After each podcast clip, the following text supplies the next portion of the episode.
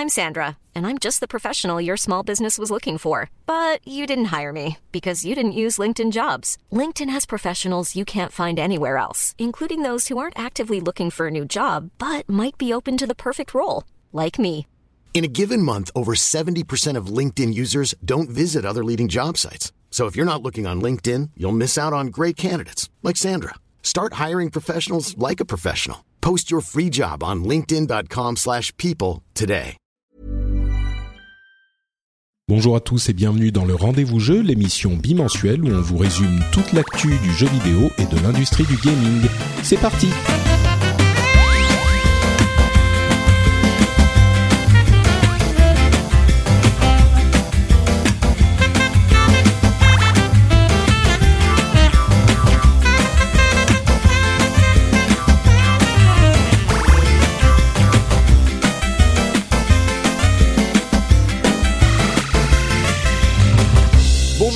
et bienvenue sur le Rendez-vous Jeu, l'émission où on vous parle de toute l'actualité du jeu vidéo, console, PC, mobile, etc.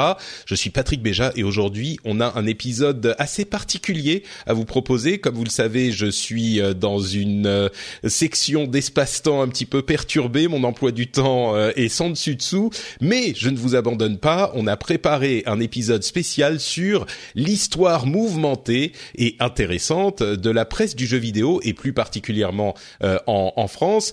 Et pour m'aider à effeuiller euh, cette histoire passionnante, j'ai ben, Jika, qui est un professionnel du monde de la presse. Comment ça va, Jika?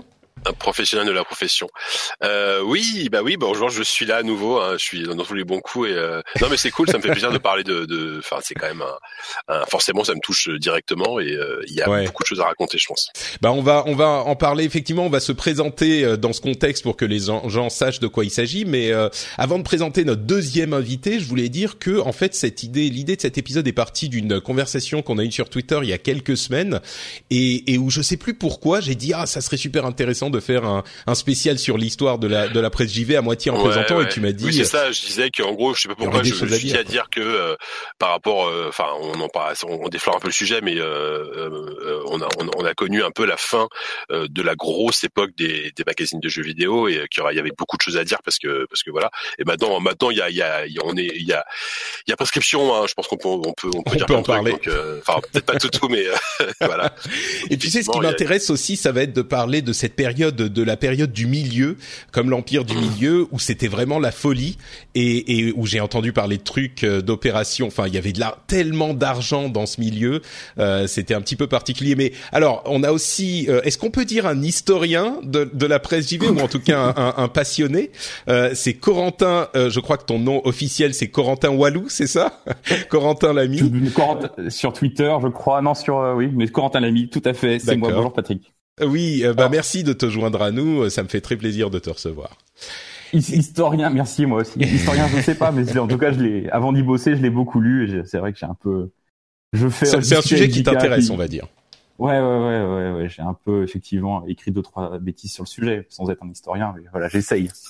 Alors, euh, je vous propose, avant qu'on se lance dans euh, la la- l'histoire à proprement parler, on va on va délimiter trois époques. En fait, Euh, c'est un petit peu flou, c'est un petit peu fluide, mais pour aider à structurer euh, le, le sujet, euh, on va délimiter trois époques qui seront du, du début de l'histoire, du début euh, des temps à plus ou moins 1995, euh, de 1995 à 2005 où c'est vraiment cette période euh, vraiment les années folles où euh, où il y avait euh, des choses un petit peu intéressantes qui se sont passées. Et puis de 2005 à aujourd'hui où il y a eu une sorte de comment dire de lente décrépitude de lente fin du monde pour pour toute cette cette industrie en fait et, et avant de se lancer là-dedans, j'aimerais vous proposer que vous nous disiez euh, un petit peu votre parcours. Racontez-nous euh, ce que vous avez fait dans ce dans ce contexte. Je sais que vous n'êtes pas forcément, euh, vous faites pas partie des tout tout premiers qui ont commencé peut-être Ah fin non. euh, 70, Ah non, beaucoup début plus vieux 80.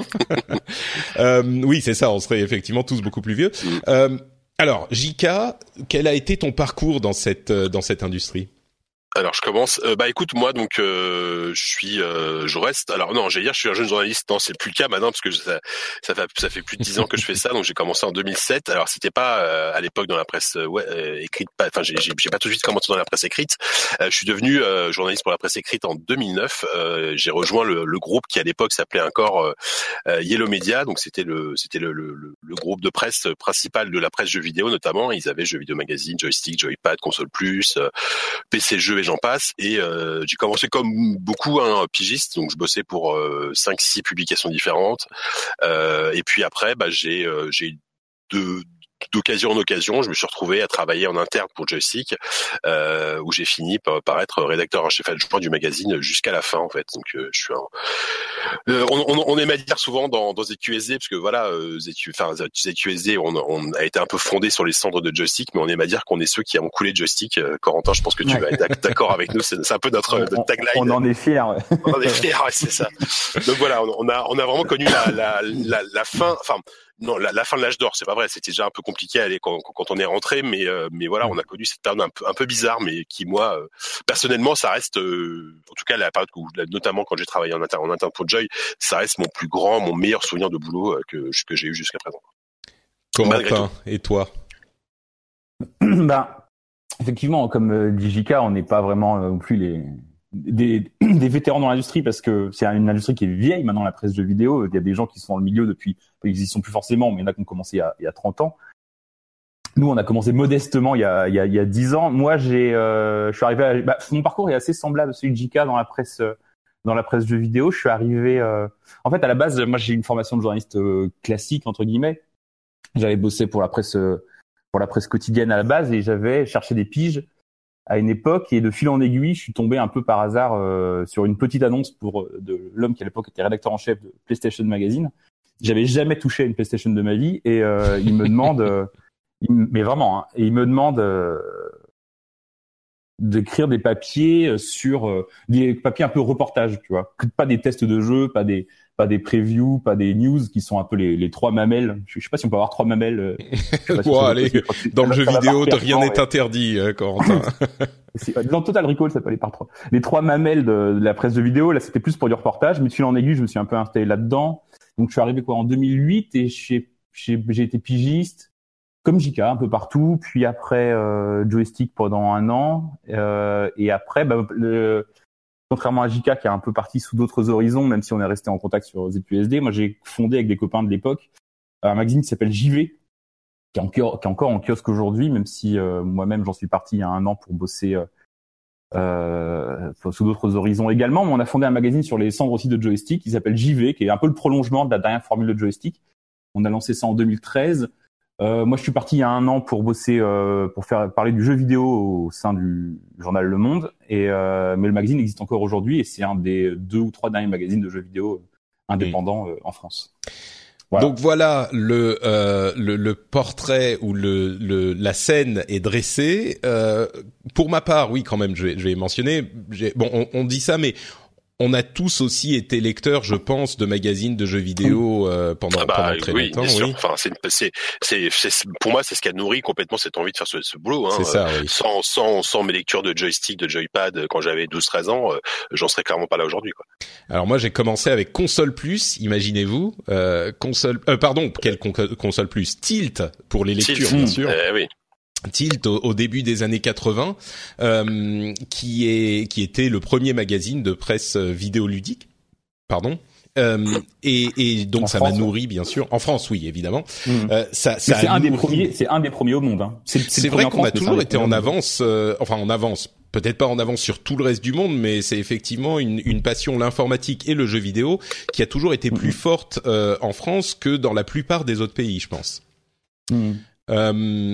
Et donc, euh, moi, je lisais Tilt, je lisais tout ça, j'étais complètement fou avec mes ma, mon Atari VCS 2600 à l'époque. Euh, et donc, j'ai grandi là-dessus. Et dans dans les années 90, je me suis dit, ah, c'est trop fort, euh, faut que je devienne journaliste de jeux vidéo. Et là, l'une des plus grandes déceptions de mon histoire de de, de ma vie, euh, j'ai mhm. envoyé un test. je crois que c'était, je sais plus, joystick ou, ou console plus dans les années 90 j'avais envoyé un truc et je m'étais dit ouais ça va être trop cool, je vais devenir journaliste. Et j'ai reçu euh, un, un, un, gentil retour du rédac chef de l'époque dont je sais plus qui c'était, euh, mais qui m'avait dit un truc du genre bah écoute euh, ton test c'est gentil mais enfin ça se lit un peu comme une rédac de troisième donc Ah, j'étais j'étais mais mais détruit là c'était la pourtant fin, sans vouloir être méchant mais à l'époque c'était pas non plus les plumes des plumes incroyables hein, les gars hein, bon. Oui, oui, c'est bon, il était peut-être euh, mal luné ce jour-là où il a voulu me, me, je sais plus. Mais mon souvenir, c'est que vraiment, euh, c'était la, la fin de mon monde, quoi, parce que c'était mon projet de vie, tu vois. Euh, et et, et j'ai, contrairement à ce qu'on pourrait penser, j'étais pas tout jeune hein, à l'époque. J'avais, je sais pas, 19, 20 ans. Ça doit être à peu près à ce moment que je l'ai fait. Euh, quelque chose comme ça. Est-ce que, tu Mais veux, que tu veux que je te, euh, je- peut-être, enfin, excuse-moi si je t'interromps, on pourra peut-être en reparler Vas-y, plus tard. Mais si tu veux, je peux te rassurer un peu quant à la raison, à mon avis, probable du fait que ta candidature a été rejetée. C'est que de, de ce que je sais à l'époque, les, les gens qui intégraient les rédactions, les journalistes, euh, enfin, je sais pas de quelle époque tu parles, mais euh, j'imagine qu'on parle début des années 90, ce genre quelque de chose comme ça, ouais. Euh, c'était souvent des gens qui n'étaient pas forcément pris en, pour leur qualité rédactionnelle en premier, mais c'était souvent euh, des gens qui avaient quelque chose à offrir à la rédaction. Il y avait beaucoup de gens comme ça qui sont rentrés parce qu'ils avaient des moyens d'avoir des jeux gratuits que comme il n'y avait pas à l'époque d'attaché de presse ou ce genre de choses ben comme c'est des gens qui avaient des réseaux des contacts qui pouvaient faire venir des jeux de l'étranger il y en a qui il y en a qui sont rentrés comme ça dans le milieu il y en a d'autres c'était beaucoup de copinage enfin voilà c'était pas forcément la Eh, mais tout s'explique. la principale raison moi je pense Patrick que ça, que ça serait à refaire il, prendrait mais ouais Non, mais c'est, tu vois, c'est, c'est ça en fait. C'est, parce que, gratuits. c'est parce que j'étais trop pur, tu vois. C'est ça, j'étais trop incorruptible en fait. mais euh. Mais ouais, donc écoute, euh, je t'avoue que ça ça met un petit peu de baume sur mon ego, euh, mon Bon. ego blessé de l'époque. C'est très gentil, Corentin. Euh, et puis après, en fait, euh, ce, ce que tu dis finalement se vérifie parce que quand je suis parti au Japon pour de toute autre raison euh, à la fin des années 90, je me suis dit ah bah peut-être que je peux euh, intégrer une rédaction par euh, enfin en pigiste finalement euh, par ce biais et j'ai envoyé des messages c'était à console plus joystick et, et en leur disant ouais je vais être au Japon peut-être joypad plutôt que joystick je vais être au Japon euh, et je suis heureux de, de bosser pour euh, pour vous pour tel et tel truc euh, est-ce que ça vous intéresse? Et là tout à coup euh, tout à Ah bah coup j'étais euh, in the truc et euh, j'ai fait Bah ouais, des ouais. J'ai T'as- été correspondant pour euh, ces magazines? J'ai été, j'ai été. euh, alors, je t'avoue que je sais même plus avec qui je travaillais, euh, mais j'ai écrit pour, euh, je crois, console plus et Joypad. Ah, Euh, j'ai fait ça. des visites de euh, des des des press tours quoi. Euh, j'ai Hmm. j'étais au Tokyo Game Show, j'ai visité euh, Polyphony Digital, Namco, Bandai. Enfin, j'ai interviewé. euh, euh, ah merde, euh, Gran Turismo.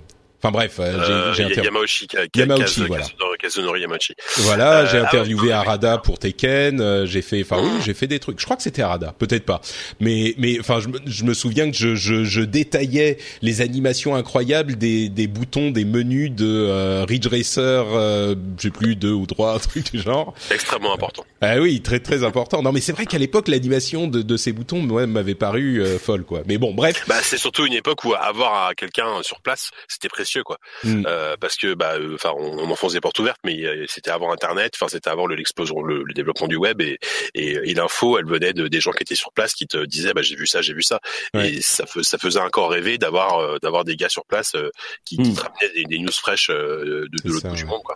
C'était pas que évident. parce que les on fait déjà du hors sujet mais ne serait-ce que parce que les les éditeurs à l'époque avaient pas forcément de de représentants en, en Europe Ouais, c'est ça. Et donc du coup, en ayant un représentant aux États-Unis ou au Japon, tu peux avoir des nouvelles que. Sinon il fallait rester en France et aller à la gare ou à Londres acheter de la presse et euh, la lire pour avoir les infos. Quoi. Il n'y avait pas vrai. internet ni de ni d'attaché de presse. Ouais, c'est ça. Bon, moi, c'était quand même, il y avait Internet déjà à l'époque. Euh, c'était Oui. fin 90, début 2000. Donc, euh, mais c'était les débuts, effectivement, le fait d'avoir ouais. quelqu'un. Début, hein. Ouais, ouais, Ah, c'est ça. sûr, sûr. Donc, euh, donc bon, c'était c'était effectivement hyper intéressant. Je me souviens que je je faisais des rapports, des machines de test euh, ou des consoles qui avec les jeux démo qui étaient mis dans les boutiques et tu pouvais aller les essayer. Il y en avait genre, je sais pas, 10, 20, 30, 50 dans le Japon, mais il y en avait pas partout. Et donc tu allais, tu testais le truc pendant une demi-heure et puis après tu mettais sur internet tes impressions ou sur les bon pour les magazines c'était un peu plus sérieux. Enfin bref, c'était une période intéressante. Et puis après ça, je suis revenu en France, j'ai fait plein de choses différentes et comme la plupart des gens le savent, j'ai travaillé pour Blizzard là de l'autre côté de la barrière euh, pour euh, pour du côté euh, PR, donc relations presse, relations publiques.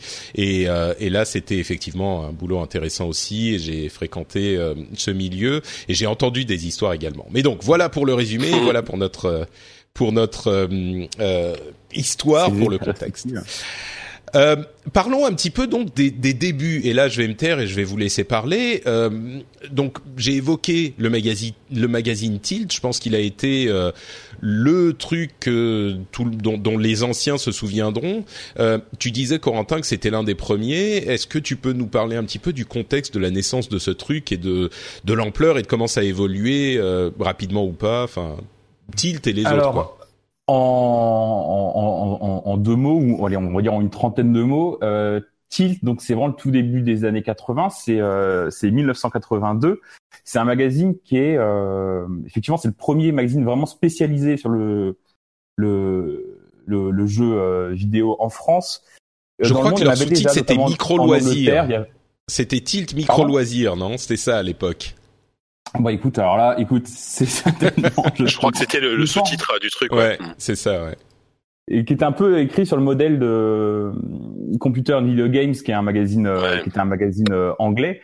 Ça, moi, de ce qu'on m'a raconté, parce qu'encore une fois, je j'y étais pas et je suis pas véritablement historien du média, je ne vais pas, je vais peut-être de décevoir Patrick, mais ce que me racontaient euh, au contraire des, des chercheurs qui ont vraiment travaillé sur le sujet, c'est que l'idée de Tilt, derrière la création de Tilt, c'est euh, ça vient absolument pas de gens qui sont passionnés du, du jeu vidéo. C'est des initiatives de, de, gens qui étaient déjà dans la presse, qui euh, qui sentaient qu'il se passait quelque chose au niveau du jeu vidéo. Je crois même qu'il y avait peut-être eu un numéro zéro ou un hors série euh, Noël pour tester 81, le, imagine, ouais, pour tester le truc et qui avait cartonné parce que forcément à Noël sous le sapin, euh, le jeu vidéo était peut-être pas l'industrie qu'elle est aujourd'hui, mais c'est un sujet qui était de saison et euh, ils se sont aperçus que c'était quelque chose qui était que c'était un, un créneau qui était très intéressant à prendre pour au moins deux raisons.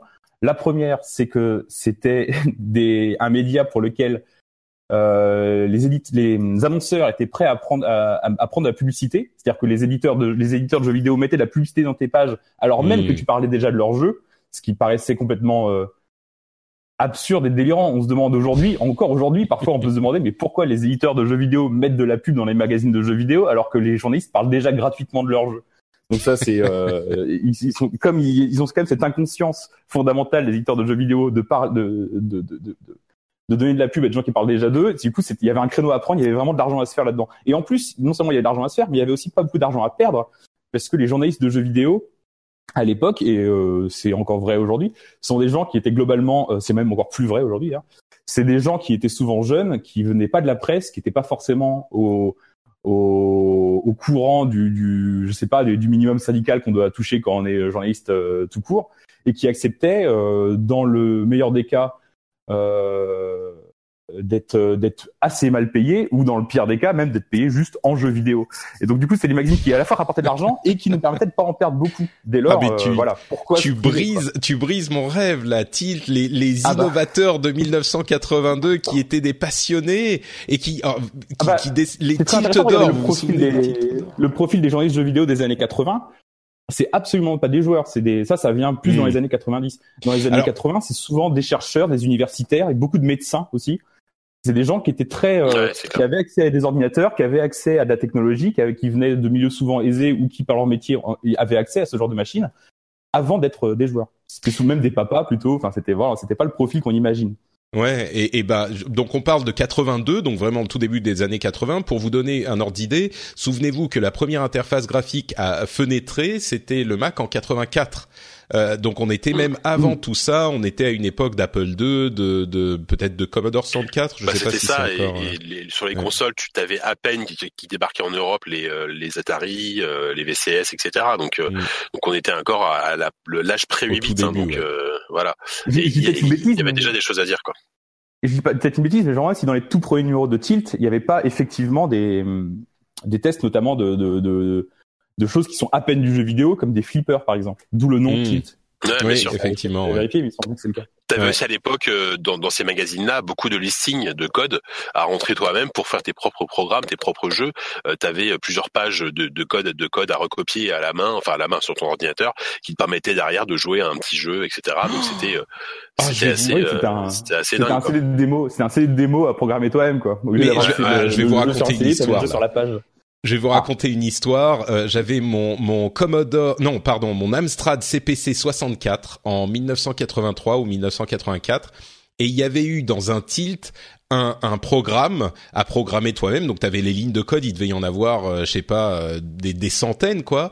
Et c'était censé être un jeu qui existait dans le commerce. Et, et dans Tilt, ils avaient dit, euh, et j'étais j'étais tout petit quoi, j'avais 11 ans, quelque chose comme ça. Euh, et avec mon frère qui est un peu plus jeune que moi encore, on s'était dit waouh trop fort, on va programmer ça. Donc on était sur notre euh, Amstrad et on tapait pendant des, des heures et des heures les trucs et on se rendait pas compte que c'était des des trucs qui étaient pas du vrai code quoi. C'était des des des du de l'alphanumérique, euh, des blocs alphanumériques qui voulaient rien dire. Et il disait ouais Mhm. tu vois c'est du c'est du langage machine, c'est de l'assembleur donc c'est normal machin. Et au final, a- a- après des, des heures, on, on finit par appuyer sur Enter, par lancer le truc, et il se trouve que c'était, ils avaient, c'était une image euh, qui disait programmer ses, euh, pirater ses balles ou un truc comme ça, euh, genre la, la bonne blague de. J'étais tellement Oh, le troll. furieux, mais c'est. C'était un des premiers trolls quoi. Exactement, exactement. Et c'est, c'est, enfin, je me rends compte en fait que euh, les années 80 et les années 90, c'était que des traumatismes profonds dans ma, dans mon amour du jeu vidéo, quoi. Donc, euh, donc oui, effectivement, Ah, c'était une période ouais. comme ça. Euh, Est-ce que vous vous souvenez comment ça, ça a évolué, on va dire, dans les années 80 et puis début euh, 90, Bah, parce qu'on a, eu, on a quand même eu la, la montée en puissance des consoles et même du, du, du. PC, quoi. Et, et peut-être, alors Corentin, tu allais dire la même chose, mais rapidement, euh, ce qui s'est passé, c'est que donc il y a eu Tilt, euh, qui était euh, donc comme tu l'as dit, réputé pour euh, pour euh, être un peu un petit peu austère, fait par des gens qui n'étaient pas forcément des gros passionnés, mais euh, donc des tests peut-être, des articles peut-être un peu froids, des, des pas forcément, voilà, qui s'est manqué un peu de passion. Et derrière, justement, en réaction à, à, ces, à ce, ce ton, à ce à cet esprit, il y a eu la création de de joystick. Donc en 88, euh, si je trouve, enfin Joystick Hebdo en 88, Ouais. qui lui pre- prenait le contre-pied de Tilt puisque c'était avant tout des passionnés de jeux vidéo qui, euh, qui avaient envie de, de se lâcher et d'écrire sur le jeu vidéo. Donc ça, ça donnait un ton assez différent, très différent, peut-être moins euh, moins moins travaillé, moins c'était moins des, des, des- c'était un moins formaté. Moins des mais par professionnels, contre, quoi. Ouais, moins des professionnels, mais, mais par contre ça transpirait ça transpirait la passion euh, bah, dès, dès, les, dès, dès les premiers numéros quoi. Hmm. Tu parles de joystick, je crois, même- je crois même que un des précurseurs en la matière, peut-être même avant le joystick, je crois que c'était Hebdogiciel. Ah, oui, ça faisait des années bah, que j'avais bah, pas entendu ce nom. bah, hein. En, en gros, il y a eu il y a eu il y a eu trois magazines à l'époque qui ont réagi à ça, c'était Logiciel, Joystick et Gen 4. Euh, je crois Mm. qu'ils sont, ils sont à peu près arrivés à la même période, hein, si je me trompe À peu pas. près, ouais. Euh, et euh, pareil, Gen 4 était le, le, le magazine. Alors, euh, Joystick s'était rapidement euh, concentré sur le- tout ce qui était micro-informatique. Euh, Gen 4 était peut-être un, était peut-être était peut-être un peu plus généraliste, je sais pas, il me semble. Non, non, c'était PC aussi. C'est PC aussi. Donc ouais, à l'époque, mine de rien, on avait quand même une domination de la micro, hein, parce que, enfin PC, micro même, parce que forcément. euh, Gen 4, c'était gé- génération 4. euh, pour la- C'est 4, pas oui, pour la quatrième génération de console? Bah, non, de, c'est la quatrième génération de, de, je sais pas, de, de, de micro-informatique, de process. Je suis désolé Mhm. si des, des experts de micro-informatique Ouais. des 80 Après- écoutent. Moi, j'avais 5 ans. Après, mais- par exemple, là, j'ai- j'ai j'ai la couve du numéro 1 de Génération 4 sous les yeux et, euh, et le- leur titrail, c'est une console ou un ordinateur pour interrogation. Hmm. Ouais, ouais. C'était le match. Mm. euh, Ouais, c'est ça. Ouais. Bah. Peut-être avant qu'on oublie, mais on, on va le redire. Euh, si vous voulez avoir euh, la plus grande base de données euh, euh, en France de, de tous ces magazines, euh, abandonwaremagazine.org, euh, qui est un site incroyable où euh, des, euh, des dizaines, une centaine de numéros de, de, de, de presse, euh, jeux vidéo et informatique ont été scannés. Donc vous pouvez vous pouvez lire tous, tous ces magazines de l'époque. Enfin, c'est un- c'est une archive absolument géniale. Euh, et je vous conseille vraiment d'aller faire un tour si vous cherchez des infos de, ça. C'est c'est une mine d'or ce, ce site quoi. C'est abandonwaremagazine.com. Je mettrai les liens dans Point le org, lien dans point org. point org. Mais bon, D'accord, tu cherches, oui, euh, tu cherches sur Google à Abandonnoir Magazine, tu trouves très facilement. très bien. Euh, et, et et du coup, là, juste pour préciser, on est dans la période 87-88. Console Plus arrive un petit peu plus tard, début 90 euh, ou Mm. 91. Mais mais là, on est dans la période 87-88 où euh, là, il y a tout à coup une explosion de la presse, quoi. Et, et les les Ouais, passionnés oui. se, se se lancent vraiment.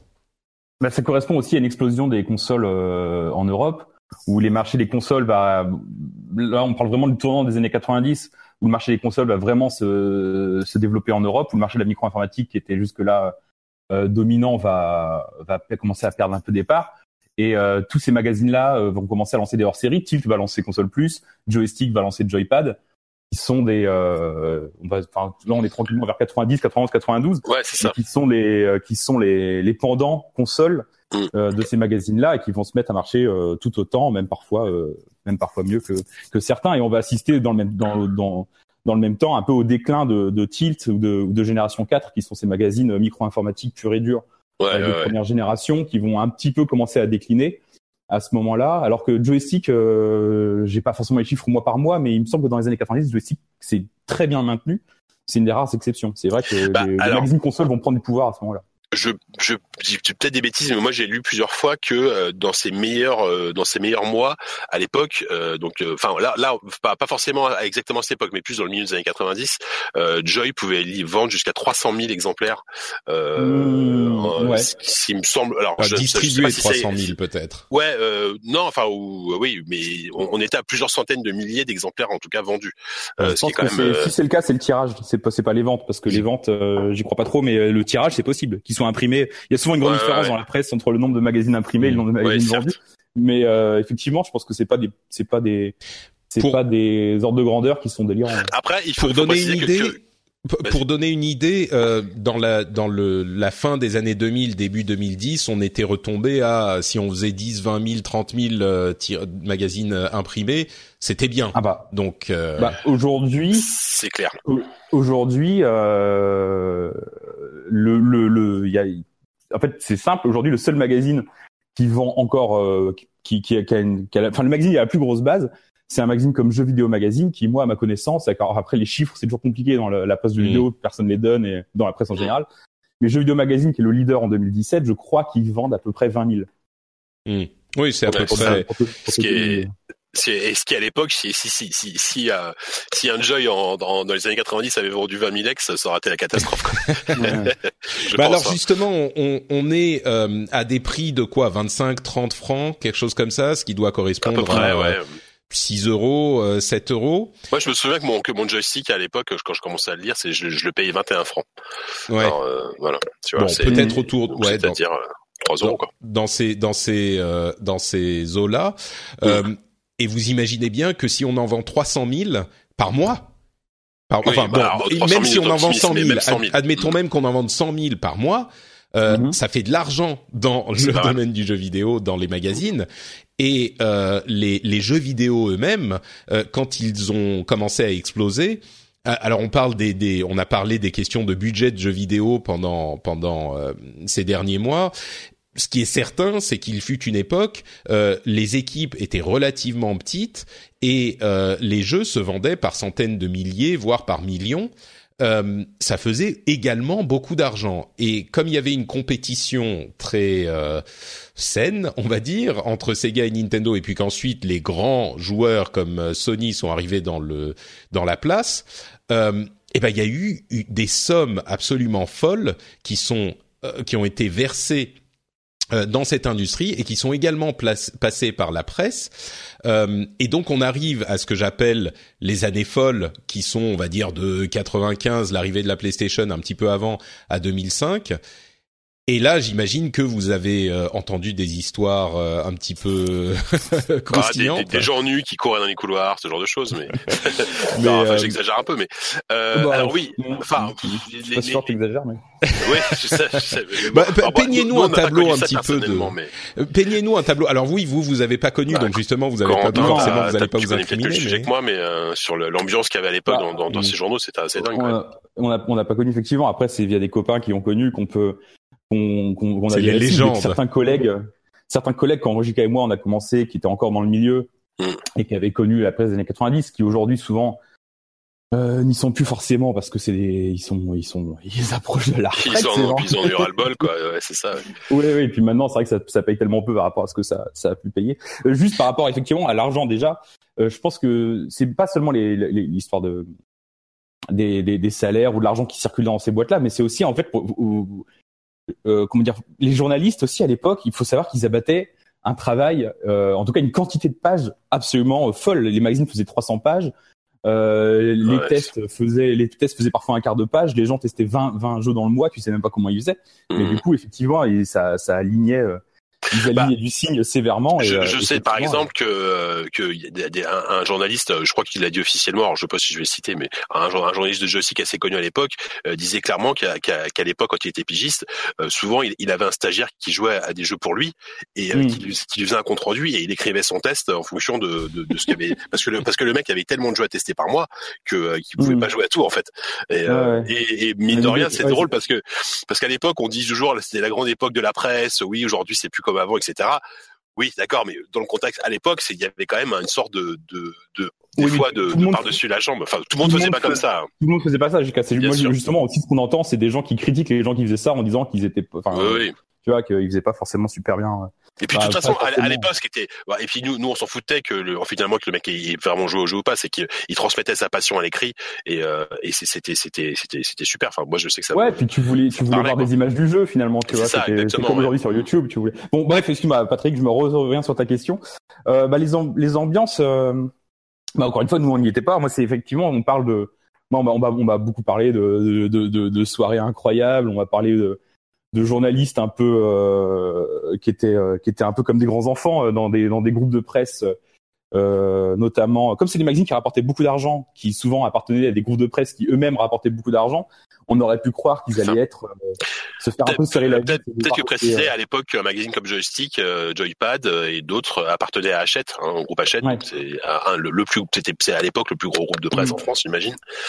Et ce que tu disais moi je connais plutôt l'histoire de Joystick mais je pense que ça, ça, ça peut se on peut comparer ça à d'autres magazines parce que le même groupe que Joystick, c'était aussi Joypad et PlayStation Magazine, qui étaient les trois plus gros magazines de France quasiment.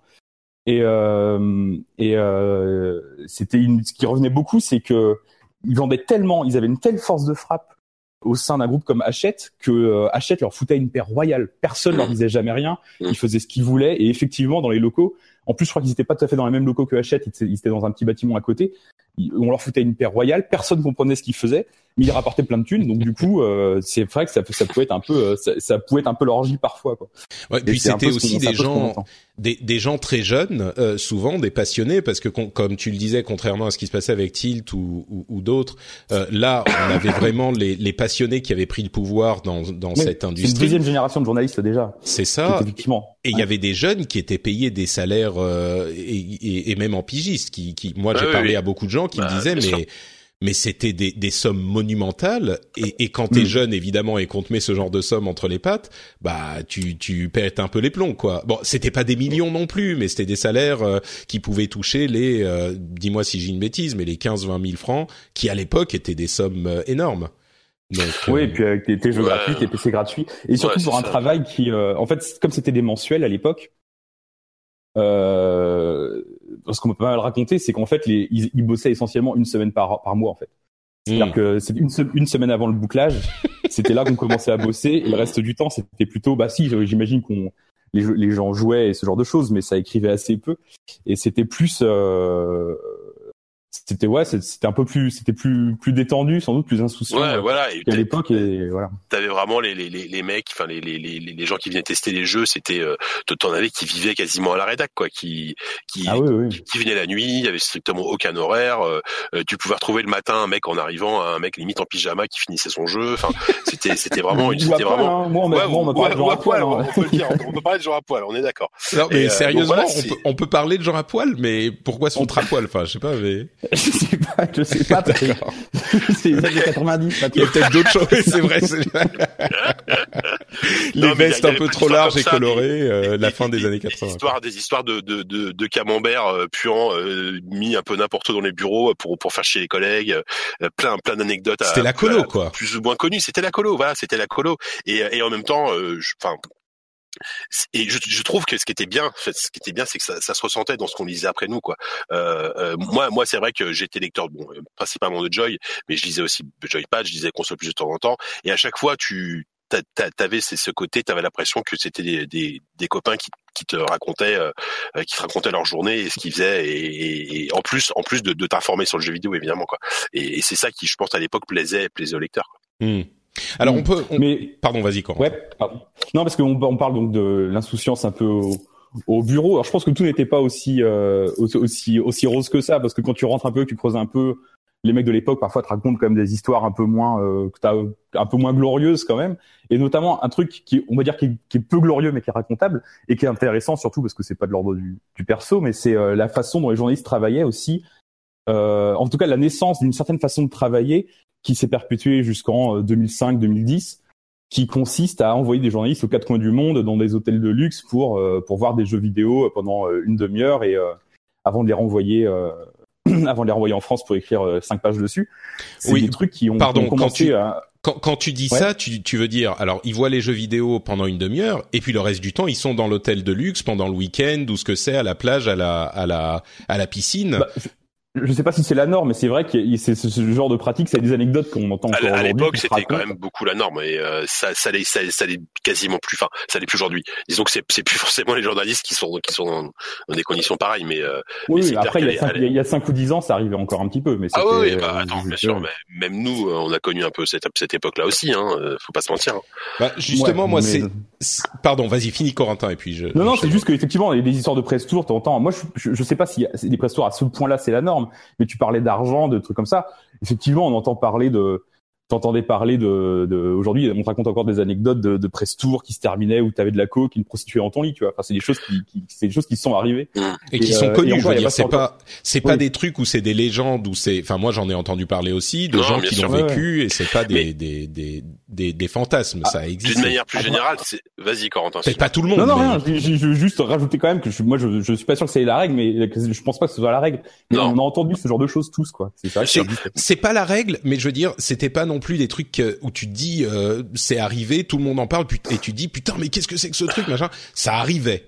Euh, alors, ouais, je ça sais pas si la coke et les putes machin, mais euh, les les week-ends, euh, les week-ends euh, au, au- à la plage, euh, genre dans les, je, je dis les Caraïbes, mais peut-être que j'exagère, mais moi j'ai entendu également de première main euh, des histoires de presse tour. Euh, on parle de vacances et de trucs comme ça. C'est pas, ça veut pas dire que ça l'argent qu'il y avait dans ce milieu. C'était aussi des presse tours où, euh, au fur et à mesure, peut-être plus vers la fin de cette période, dans les années 2000, euh, avec l'arrivée de Sony déjà, ça avait commencé, mais il y avait tellement d'argent, ils voulaient faire un tel impact. Il y avait des press tours où ils essayaient de faire chaque fois plus fort que le press tour d'avant. J'ai entendu des histoires de voyages en Russie avec des tanks et des hélicoptères. Enfin, il y a eu, il y a, il y a des trucs, mais il y a eu bah, des ouais, accidents où des, des, des, des hélicoptères euh, sont pas Voilà, forcément ça, été. Voilà, Ça tu c'est vois, connu, ça. C'est, ouais, ça, ça exactement. été raconté dans un numéro de JV, je crois. euh, Ah oui. Ah ouais. Bah, c'était pas, c'était Pascal, Pascal qui avait raconté ça. Euh, il- quand il y a un portrait de de, de l'ancien RP Microsoft qui avait euh, qui avait eu un accident d'hélicoptère pendant un press tour, enfin un truc. euh, Non, pas Ah pas ouais. Pascal, euh, euh, Jérôme, Jérôme de Bethesda. D'accord. Ouais, C'était lui, il me semble. Ouais. À l'époque, il était, chez- il était, il bossait pour vrai. Xbox et euh, il y avait eu cette fameuse histoire de de, de voyage en hélicoptère euh, qui a failli se finir en, en rockstar, en comme mort de rockstar, tu vois. Mais ça a été documenté il y a encore dix ans. Il y avait un article dans Technicart, a un journaliste de Technicart qui a été invité, je crois, dans les Baléares pour je sais plus quel produit. Ah et oui, qui, euh, et- et qui avait pas du tout parlé du jeu. En fait, il avait juste parlé de des De ce excès des journalistes ouais. sur place. Quoi. Ouais, ouais, ouais. Voilà. Bon après on est on est on était aussi à une période qui d'une manière générale dans le jeu vidéo il y avait beaucoup beaucoup d'argent et euh, et que ce soit dans la presse ou chez les éditeurs et les éditeurs mettaient le paquet pour euh, pour pour impressionner. Euh, aujourd'hui enfin aujourd'hui c'est c'est beaucoup moins le cas très honnêtement hein. moi enfin euh, non mais c'est vrai. Bah, j'aurais même vrai, tendance à dire que c'est, j'aurais même tendance à dire que c'est plus le cas, quoi. Moi, de tout ce que j'ai Oui, vu, alors peut-être que c'était euh, particulier parce que je, je fréquente euh, des gens bien, mais mais de tout ce que j'ai vu, évidemment, il y a des press tours où euh, en France, bah, on n'a pas les mêmes euh, budgets et les mêmes ampleurs pour dans la presse que euh, pour les magazines anglophones qui ont plus de marché. Donc, euh, sou- généralement et même, je crois, tout le temps, les journalistes ne payent pas ni leur billet d'avion ni leur hôtel. Donc effectivement, Mm. ça c'est payé par l'éditeur. Et c'est simple, s'ils pouvaient pas faire ça, bah ils y, ils pouvaient pas y aller parce qu'ils Bah, n'ont pas oui. le budget. Mais mais ça se limite à ça. Tu vois, tu y es euh, deux ou trois jours sur place maximum. Tu passes ta journée avec ton test du jeu et tes interviews. Euh, tu dors. Enfin, c'est c'est super crevant. Tu dors dans un hôtel qui est pas franchement un 5 étoiles. euh, et puis tu rentres euh, à la maison ensuite et tu bosses. Donc je crois qu'il y a vraiment eu un assainissement en partie avec le Dorito Gate euh, qu'on pourrait qu'on Ouais. pourrait évoquer aussi, mais que tout le monde connaît il y a, il y a quelques années de ça. C'était il y a quoi, sept ans peut-être, quelque chose comme ça. Bah, c'était en 2012, c'était l'année Voilà, où donc il y a euh, ans. Joystick s'arrête, il me semble. Et je crois que cette tendance qui était déjà en train de mourir parce qu'il y avait moins d'argent, il y avait un petit peu plus de, de sérieux qui était en train de de- de- d'arriver dans cette industrie, euh, a été complètement euh, euh, comment dire, ça a donné un coup de marteau final avec cette histoire de Dorito Gate. Et, et je pense, enfin vraiment, je pense qu'on peut dire qu'aujourd'hui les choses sont quand même assez propres, quoi. Je... Ouais, ouais. Je, je pense que c'est moins une affaire de moralité que Une affaire d'argent. C'est-à-dire Ouais. que l'argent, il faut, il faut qu'on ait Je crois qu'il y a un peu de moralité quand même où- aussi dans le tas. Les gens accepteraient on- plus, quoi. Mais faut savoir où on le met, quoi. Et c'est vrai que si tu as un budget où tu peux envoyer un YouTuber qui a 200 000 abonnés ou un journal qui a, qui a 2000 abonnés, euh, pour le même prix, tu peux faire envoyer le YouTuber, quoi. Enfin, C'est sûr, hein, après, mais je crois que- je crois que même le moi, mais- YouTuber, il passe plus euh, une demi-heure à tester le, le jeu ou quoi que ce soit et euh, un week-end entier à la plage avec, euh, tu vois, avec Mm. avec la coke et les et les prostituées. Peut-être que ça arrive, mais mais j'ai j'ai vraiment pas l'impression que que ça soit le cas quoi. Aujourd'hui, c'est un petit peu plus. Effectivement, il y a des questions de moralité parce que dès lors, on peut tu te poses la question. Bon, c'est un autre sujet, mais ça, concerne un peu quand même le, nôtre. C'est que dès lors que c'est pas simplement euh, le côté euh, un peu décadent du truc, c'est aussi dès lors que effectivement un éditeur t'envoie à l'autre bout du monde pour voir son jeu, tout frais payé, même sans parler davantage des, des mesurés, mais euh, il t'envoie il t'envoie trois jours à Los Angeles, et ben tu te dis, euh, même dans des conditions normales, tu te dis qu'est-ce que le journaliste va écrire derrière? Est-ce que t'es vraiment la même indépendance quand t'es envoyé trois jours à Los Angeles frais payé? Ou quand tu vas euh, porte-maillot euh, faire une présentation Mm. d'un jeu pendant euh, à, à 10 Ouais. heures de métro de chez toi, tu vois? C'est sûr. La, question est légitime. La, la question est légitime. Je crois vraiment qu'aujourd'hui, de tous les échos que j'ai eus, et j'en ai eu énormément, euh, ton voyage à Los Angeles trois jours, je peux t'assurer que la Ah. plupart des journalistes, ils ont pas envie d'y aller, quoi. C'est, c'est parce que c'est Bah, pas, De moins en moins, ouais. ouais, c'est, c'est Ouais, 12 bien heures sûr, de, de- enfin 24 heures de, de, de- d'avion, parfois plus quand t'as un, un, un truc en trois jours, tu vois, tu passes le, le- la, presque la moitié de Bien ton sûr. temps dans l'avion, t'es complètement décalé.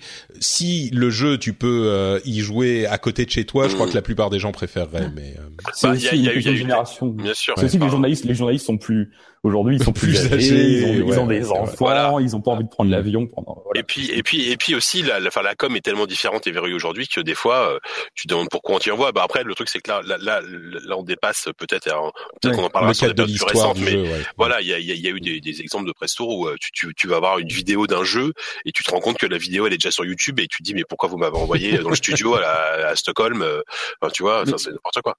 effectivement pour accrocher les wagons au sujet de au sujet du Ouais. podcast ce que je voulais dire c'est que ça effectivement c'est les genres de choses qu'on commence à constater dans, dans les années 90 qu'on nous raconte beaucoup de- dans les années 2000 moi je me rappelle je suis arrivé donc dans la presse jeux vidéo en 2007-2008 et ce que me disaient plein d'anciens c'était euh, ah t'arrives trop tard euh, l'âge d'or est fini c'était avant que ça se c'était avant que ça se passe comme ça et c'est vrai que nous tout de suite on a on, on a pu faire trois quatre press tours euh, avec du Coca-Cola et, euh, et, et, et, et, des pizzas, du champagne, il y avait quand même du champagne de temps en temps. et du et du guacamole.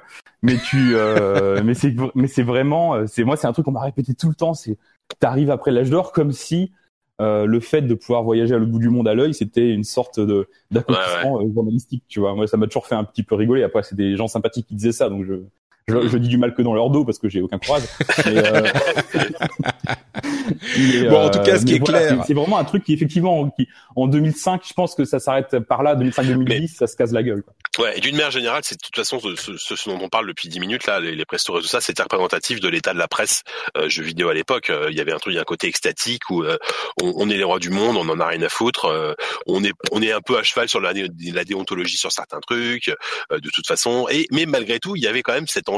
Enfin, je, re- je reviens là-dessus, hein, cette envie vraiment de, de, de transmettre un truc et euh, et, euh, et Ah ça, oui, ça, répondait pas forcément au, au- au code du journalisme habituel. Enfin, ça, même, même quasiment pas en fait à l'époque. C'est aussi pour ça que les gars d'achète euh, laissaient laissaient joystick et joypad euh, le- le- le- le- leur laisser tranquille parce qu'ils savaient que de toute façon ils rapportaient de l'argent donc euh, Mm. peu importe la façon dont ils bossaient quoi. Mm. Mais ce qui revient pas mal, c'est les gens qui disaient, nous, on avait envie de parler à nos lecteurs comme des copains. Quoi. C'était Ouais, vraiment ça. une bande de, Mm. c'était vraiment une bande de copains. C'est ça exactement.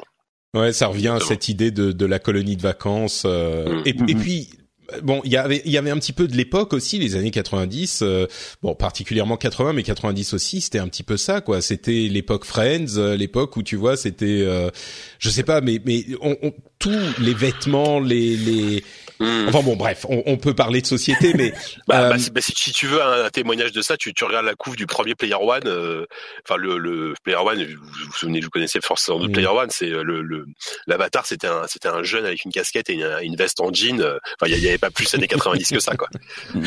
Donc bon. Euh, on, parle de tout ça. Peut-être, est-ce qu'il y a d'autres anecdotes peut-être que vous pouvez raconter sur cette époque avant qu'on avance à, au début de la fin euh... ah, Hors micro, alors peut-être.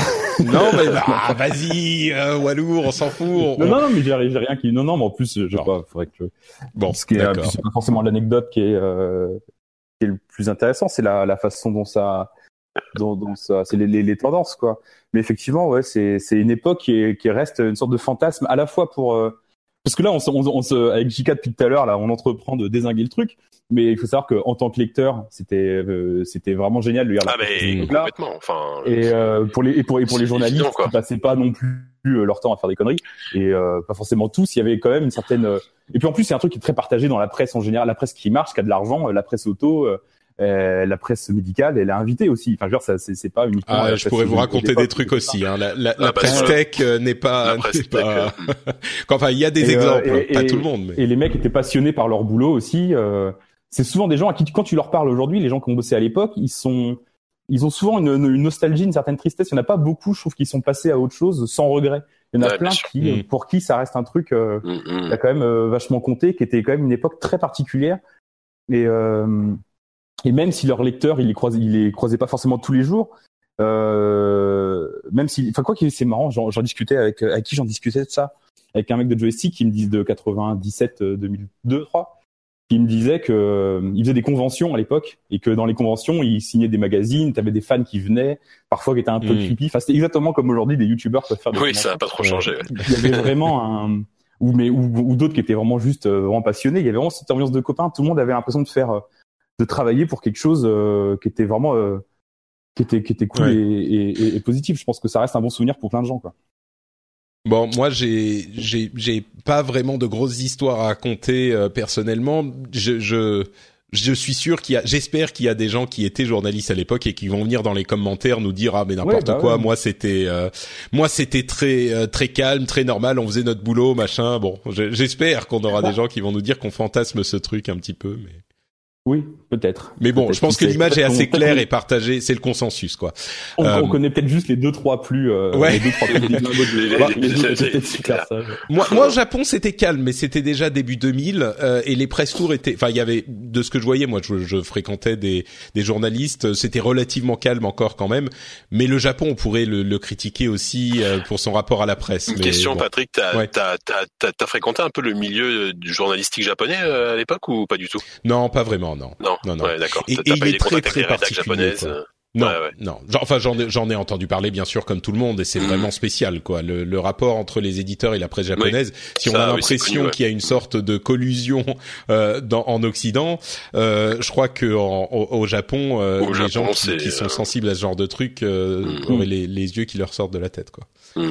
Euh, D'ailleurs, ça me fait penser que à l'inverse, la presse de l'époque, on en parle pour les histoires de parfois de, de des, des, rapports euh, financiers particuliers qu'il peut avoir entre les éditeurs et les, et les, magazines parce que la moitié des pages de jeux des, les, à l'époque un magazine de jeux vidéo ça pouvait faire 200 300 pages et la moitié c'était de la pub quoi. Ouais, en même temps il y avait aussi c'est il y a un paradoxe c'est que aussi comme c'est des magazines qui rapportaient énormément d'argent euh, se fâcher avec un éditeur, c'était, je pense que, à mon avis, c'était moins grave aujourd'hui que de se fâcher avec un éditeur. Aujourd'hui, il n'y a pas, il a pas beaucoup de publications jeux vidéo professionnelles qui euh, qui auraient le courage de se fâcher avec un éditeur. Alors comme les éditeurs sont quand même susceptibles, finalement la moitié des publications professionnelles sont quand même fâchées avec les éditeurs, mais ils ont pas fait exprès, tu vois, parce qu'il y a mm. euh, parce que c'est quand même euh, c'est tu, tu, tu, ouais, le rapport de force était différent. Pas un bon partenaire quoi. À l'époque les partenaires en avaient tellement que je pense que en même temps s'ils se fâchaient avec quelqu'un, c'était pas très grave. Et, puis tu pouvais compter sur ton que, que, le, que, le, magazine. Tu pouvais aussi compter euh, sur le prix de vente du, du magazine qui te rapportait une somme conséquente. Euh, mm. Donc ça, ça mettait une sorte d'équilibre, quoi. Mais ouais, complètement. Puis... oui, oui, parce que oui, mais on, on dit ça, mais la, la, la, la presse était était aussi indépendante. Hein. Je pense honnêtement que après j'en ai pas la confirmation, mais je pense honnêtement qu que, que les jeux étaient notés de manière euh, objective et juste. Enfin, j'ai voilà. Mais... Oui, oui. Ça non, mais, de copinage. Moi, ça m'a pas fait arriver dans la presse dans la presse française, il y a toujours eu du copinage où il y a des jeux français, on a entendu parler que en France, ils se tapaient des 9 sur 10 ou des 95% dans les magazines français. Et quand on parle à un, anglo-saxon ou quand tu vas sur les forums anglo-saxons, les gens ont jamais entendu parler de ces jeux. Tu vois, c'est des trucs en France qui ont été présentés comme des chefs-d'œuvre. Ça, c'est mais ça, c'est bon. c'est un peu normal aussi, quoi. Mais il y a peut-être des petits jeux de l'époque dont on parlait déjà. il y a peut-être des petits jeux euh, faits en Angleterre dont, dont les magazines anglais parlaient que nous on n'a pas. Certainement. J'ai quand même l'impression que euh, il y a une tradition d'indépendance euh, dans les milieux anglo-saxons qui est plus forte quand même, qui est possible parce que justement leur marché étant plus vaste, ils peuvent. Aux États-Unis, ils sont pas réputés comme étant les plus indépendants. Hein, J'ai l'impression. Hein. Enfin, en tout cas, ils ont ils ont tendance à surnoter. C'est-à-dire que non, ça, ça c'est un autre problème. C'est pas surnoter la notation. Quoi. Ça c'est pas c'est pas le même problème. Le problème est que le système de notation à l'école est différent aux États-Unis. Euh, à l'école, t'es censé mm. pouvoir avoir un 100 sur 100 euh, et que 90 c'est une note normale, tu vois, sur 100. Alors mm. qu'en France, nous on est plus euh, notre note normale c'est 10 ou 12 ou 13. Donc ah ce rapport à la note est différent. Et, et ça, ça Est-ce que tu veux vraiment qu'on parte sur un débat sur la note dans le jeu vidéo Non, non, non, ne partons pas là. Parlons plutôt justement de la merveille euh, d'internet et de euh, des, des, aspects bénéfiques qu'il apporte encore aujourd'hui à toute l'humanité, hein, euh, dans, dans, dans, sous tous ces aspects et aux effets qu'il a eu sur la presse. Euh, et, et, donc, parlons enfin de cette période que vous avez là pour le coup connue euh, très directement, euh, de la période où ben les ventes se sont étiolées, je pense, et les magazines bah. se sont baladés de d'éditeur en éditeur. Euh, bah, encore une fois, racontez-nous tout ça. Bah, la, la, la peut-être rapidement, euh, si tu veux pas enchaîner, Corentin, la, la, rupture, la vraie rupture pour moi, c'était 2003. C'est là que Hachette, donc Hachette a décidé de se séparer de sa branche jeux vidéo, si je dis pas de bêtises, et euh, mhm. a, revendu tout ça euh, à, un groupe qui s'appelait à l'époque Future, euh, Future qui est un groupe anglais qui avait monté une antenne en France, donc Future France, et donc ils se sont retrouvés, Future s'est retrouvé propriétaire donc de Joypad, Joystick, Jeux Vidéo Magazine, si je dis pas de bêtises, Console Plus, les magazines officiels PlayStation, Xbox, Nintendo, enfin voilà, mhm. tous ces magazines de jeux vidéo qui à l'époque étaient, il y avait quasiment que eux quoi, c'est-à-dire que c'était une société qui avait quasi, un quasi monopole euh, sur la presse jeux vidéo. Euh, c'est le c'est le web média de l'époque quoi. C'était le web média de l'époque, c'est ça. Et il y a eu donc cette rupture. Il y a eu forcément euh, à l'époque. Alors peut-être qu'on peut préciser au lecteur ce que ce que c'est qu'une clause de cession, euh, mais quand un quand un quand une société de, de presse se fait racheter par un groupe, si un journaliste n'est pas en, en, accord avec la politique de cette nouvelle de son nouveau propriétaire, il peut faire valoir ce qu'on appelle sa clause de cession, donc partir partir de la société en, en encaissant des indemnités qui peuvent être plus ou moins conséquentes selon son ancienneté. Et à l'époque donc énorme, beaucoup de journalistes quoi, au moment du rachat par euh, par Futur, euh, journalistes de Hachette ont posé ont posé leur clause de cession et euh, notamment il y, a, il y, a, toute une partie de cette équipe là qui sont qui, qui grâce à l'argent euh, récolté par leur clause ont fourni Canard PC qui aujourd'hui est toujours là donc les anciens de Joystick euh, qui était à l'époque un hebdomadaire mine de rien donc euh, mm, mm. donc voilà c'est vrai c'est la enfin c'est gaming, aussi, par, gaming par les anciens de Joypad un magazine qui a pas qui a duré mm. même pas même pas un an je crois euh, même six mois je sais plus ça a vraiment pas duré longtemps par les anciens de Joypad ça s'est vite renouvelé aussi c'est-à-dire que les anciens de joystick sont pas restés très longtemps ouais finalement ouais finalement ils ont ils ont fait venir parce que je pense que les mecs étaient un peu sur les rotules aussi je pense au bout d'un moment. Ouais ouais bah complètement. Bah en gros aujourd'hui il en reste deux quoi mais qui sont devenus les big boss de la boîte hein, Yvan et Yvan le Yvan Yvan Godet et, et Jérôme enfin alors de casque noir hein, qui sont les, les... t'as Agbu aussi qui, qui bosse encore. Et Agbu qui est toujours là. Mm. donc voilà donc pour, moi c'est vraiment la rupture en fait le moment où ça a commencé à aller un peu moins bien. Même si on était encore à l'époque où on était quand même euh, voilà ça, ça, ça, se passait toujours bien mais les ventes commençaient doucement à s'étioler il y avait le web effectivement qui commençait vraiment à, à bah, foutre la merde hein, on va dire en termes de, en termes de vente et, et euh, le, enfin l'intérêt des lecteurs a commencé à s'étioler à ce moment-là quoi. Mm, mm. Mais en fait, les, les, ventes, je crois que se sont vraiment pas effondrées tout de suite. C'est effectivement, ça a été assez. C'est euh, rapide, revenu rapidement après parce qu'effectivement, ça. D'une part, il y a eu, euh, il y a eu ce qu'on peut regretter, c'est que des ces magazines-là qui se sont tous retrouvés au sein d'un seul groupe, parce que là, on parle, tu parles de Hachette qui a revendu euh, euh, Joy et Joypad et compagnie, mais le Futur a racheté peu à peu, en l'espace de deux ou trois ans, ils ont racheté tout ce qui existait en France quasiment et euh, c'était regroupé dans les mêmes locaux à Levallois qu'on connaît bien avec Jika. Ça a été euh, ça a été mis un peu sous euh... vous m'entendez toujours hein? Oui, oui, tout à fait. On, t'écoute avec, avec, euh, avec, passion. On t'écoute religieusement. Tellement passionné que je vous entendais pas. Euh, et, euh, et regroupés dans les mêmes locaux avec des, les mêmes journalistes. Euh, au bout d'un moment, par souci de rationalisation, on s'est retrouvé à une époque où euh, un seul rédacteur en chef pouvait être euh, journaliste sur euh, sur, sur, deux, magazines, ce, qui, ce, qui, ce, qui, honnêtement existait déjà à l'époque Hachette et compagnie, mais ils avaient réussi à garder malgré tout euh, en tout cas moi en tant que lecteur je le ressentais comme ça, une personnalité euh, dans chaque magazine. Là les magazines ont commencé alors que honnêtement ils ont fait que reproduire des trucs qui existaient déjà un peu dans les années 90 mais ils se sont retrouvés en fait ils l'ont fait industrialiser à une telle échelle qu'on s'est retrouvé avec des magazines qui commençaient un peu à tous se ressembler. Et alors que dans le même temps euh, il y avait internet qui arrivait jeuxvideo.com, Gamecult euh, d'autres sites qui ne sont plus forcément là aujourd'hui, euh, qui eux, Gameblog rapidement aussi, qui, euh, surtout pour jeuxvideo.com évidemment, ont vampirisé euh, rapidement tout ça quoi.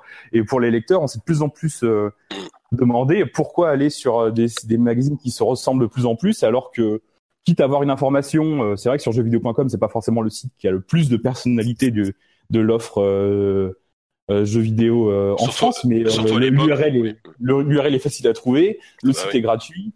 Euh, les équipes sont importantes et donc du coup ils arrivent à tester à peu près tout ce qui sort. Euh, tu te dis bah pourquoi quoi? Bon après je refais le, j'enfonce des portes ouvertes, hein. mais effectivement. Euh...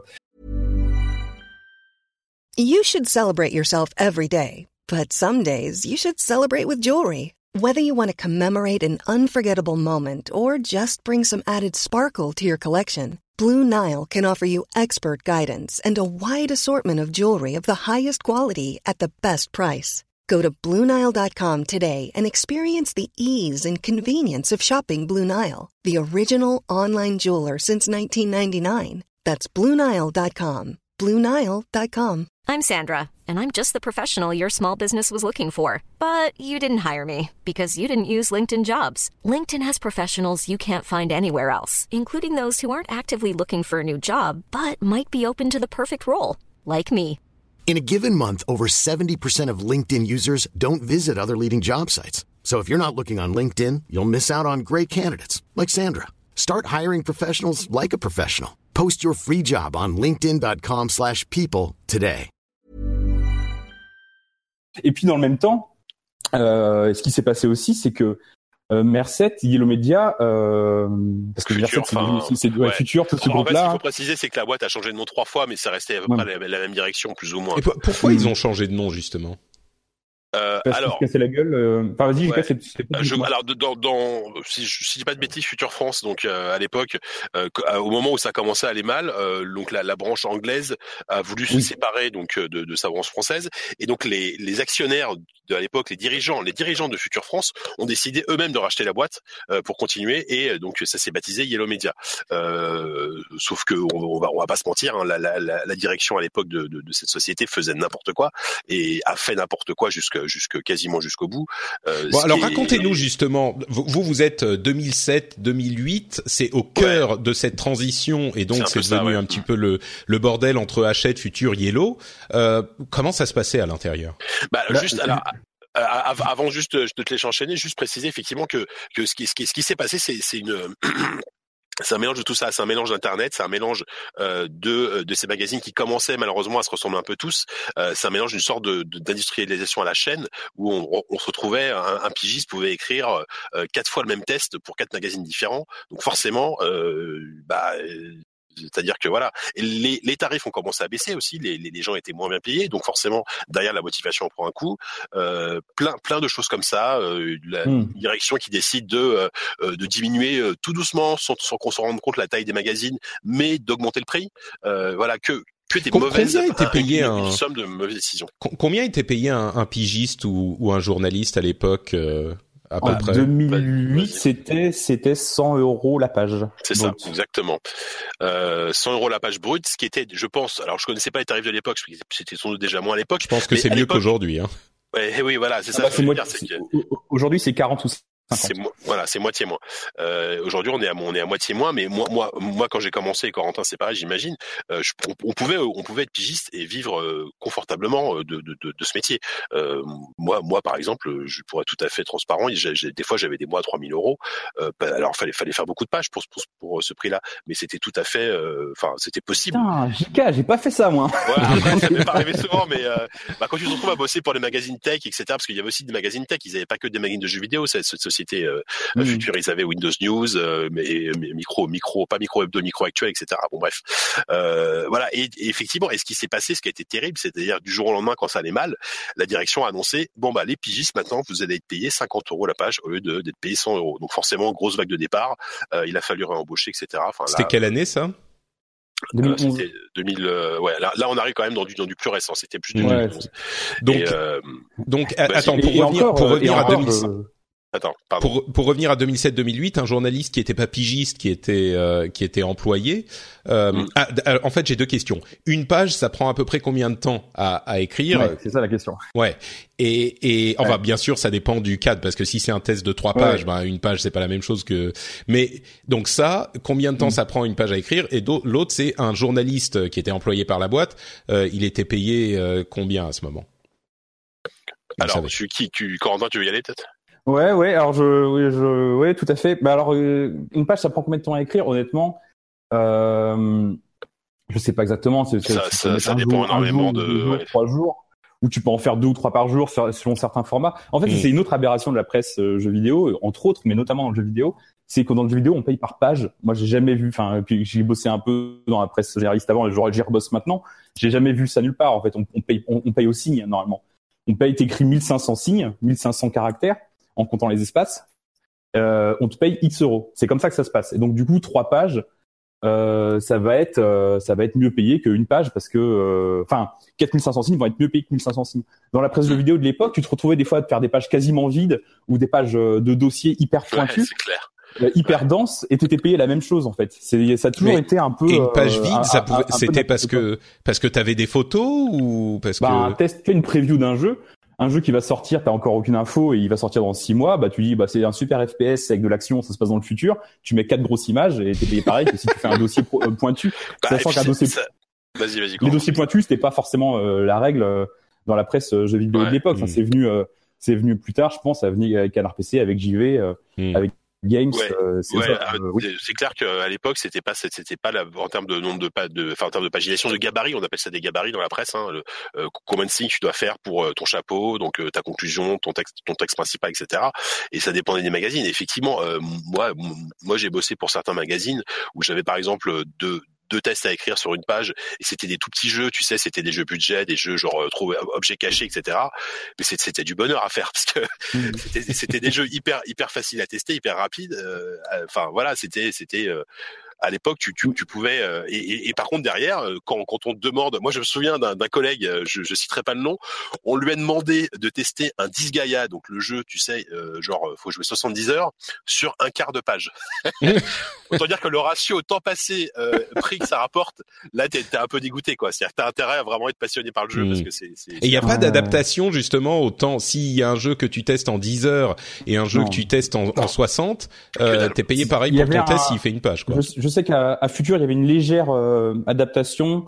Tu m'arrêtes si je me trompe, JK, mais je me semble que les tests qui étaient considérés comme prenant plus de temps que les previews étaient peut-être payés 10 euros de plus le- Euh, la page ou un truc comme ça. honnêtement ça me dit rien Dans, dans cer- mais dans certains magazines, dans certains dans certains magazines, magazines ouais Mm. genre la preview c'était 90 et le test parce que c'est considéré comme demandant un peu plus de temps c'était 100. Oui, Et, euh, voilà, c'était pas, c'était, c'était vraiment à la marge euh, comme ça. Mais et encore ça là, à l'époque, c'était c'était pas mal. Et c'était, mais c'était euh, moi ce qu'on, enfin ce que me disaient des, des mecs de l'époque peut-être aigris de que tous les mecs qui claquaient la porte en 2002, 2003, 2004, c'est qu'ils me disaient que si les mecs étaient partis, euh, c'était moins pour des raisons euh, morales ou tout ça que parce que les prix déjà avaient, avaient une première fois baissé et que les mecs s'y s'y retrouvaient pas. Et, euh, et que c'était plus avantageux pour eux de de partir avec un, des indemnités calculées sur leur sur leur argent d'avant. Mais c'est humain. Enfin, c'est clairement non mais c'est c'est clairement ce que j'ai entendu aussi quand on dit il y avait de l'argent Ouais. partout je pense que les gens étaient beaucoup mieux payés euh, à l'époque euh, en, en relativement Ah oui, enfin les 3000 euros de JK, ce, ce, ce prolétaire de la, de la- Ouais, mais bon, 3 millions qui se transforment en 1500 le mois d'après parce qu'on te dit que t'es payé moitié moins, euh, dur. Ah, moi, J'ai fait des mois à 50 à l'époque, je vais te dire, euh, 50 euros à Paris, c'est pas évident d'y Ah, ça. hein. bon alors tout ça c'était dû au fait fait que euh, les ventes commençaient à se s'étioler, j'imagine. Moi, je me souviens quand j'ai commencé euh, chez Blizzard en 2009, on avait encore l'une des choses qu'on qu'on essayait d'avoir, c'était des couvertures, euh, parce que la couverture du magazine, c'était euh, le, le, le, et c'était le, Alors moi, j'avais la chance de travailler avec tous les responsables presse européens, donc j'avais une vision un petit peu globale de la presse en Europe, et c'est vrai que on, on, quand on avait des, des couvertures, euh, on disait bon bah combien de couvertures on a eu ce mois-ci, combien de couvertures on a eu cette année, mm. euh, et on était très content quand, quand les journalistes, enfin les, les euh, PR réussissaient à, à, négocier entre guillemets une couverture. Et quand je dis négocier, il n'y avait pas d'argent, mais c'était genre bon on te on te euh, euh, fait une preview, euh, on te permet de faire une grande preview de tel jeu, voilà, une exclue éventuellement, et donc euh, le type il dit ah bah oui si tu me files ça forcément je mets la couverture parce que c'est c'est c'est, enfin c'est logique. ça c'est intéressant parce que parce que effectivement les, les euh, à l'époque on misait que là-dessus. Enfin moi je sais que dans ma société c'était euh, la, la, la couve c'était le truc. Euh, aujourd'hui c'est beaucoup mm. moins le cas j'ai l'impression. Euh, enfin la couve c'est le truc et il y a c'était hors de question de faire une couve euh, sur un sujet général sur ce que peut faire JV aujourd'hui qui font des, des couves sur la mort dans le jeu vidéo etc. Non non c'était la, la, couve c'était l'éditeur qui qui l'a enfin c'était négocié avec l'éditeur et c'était hors de question de faire autrement quoi. Et, et ah, moi, je, je crois pas en tout cas. C'est ça. Moi, je pense pas. Je sais qu'on peut vite euh, imaginer que ah bah du coup les éditeurs payaient pour la couve. Non, Alors ça c'est pas vrai.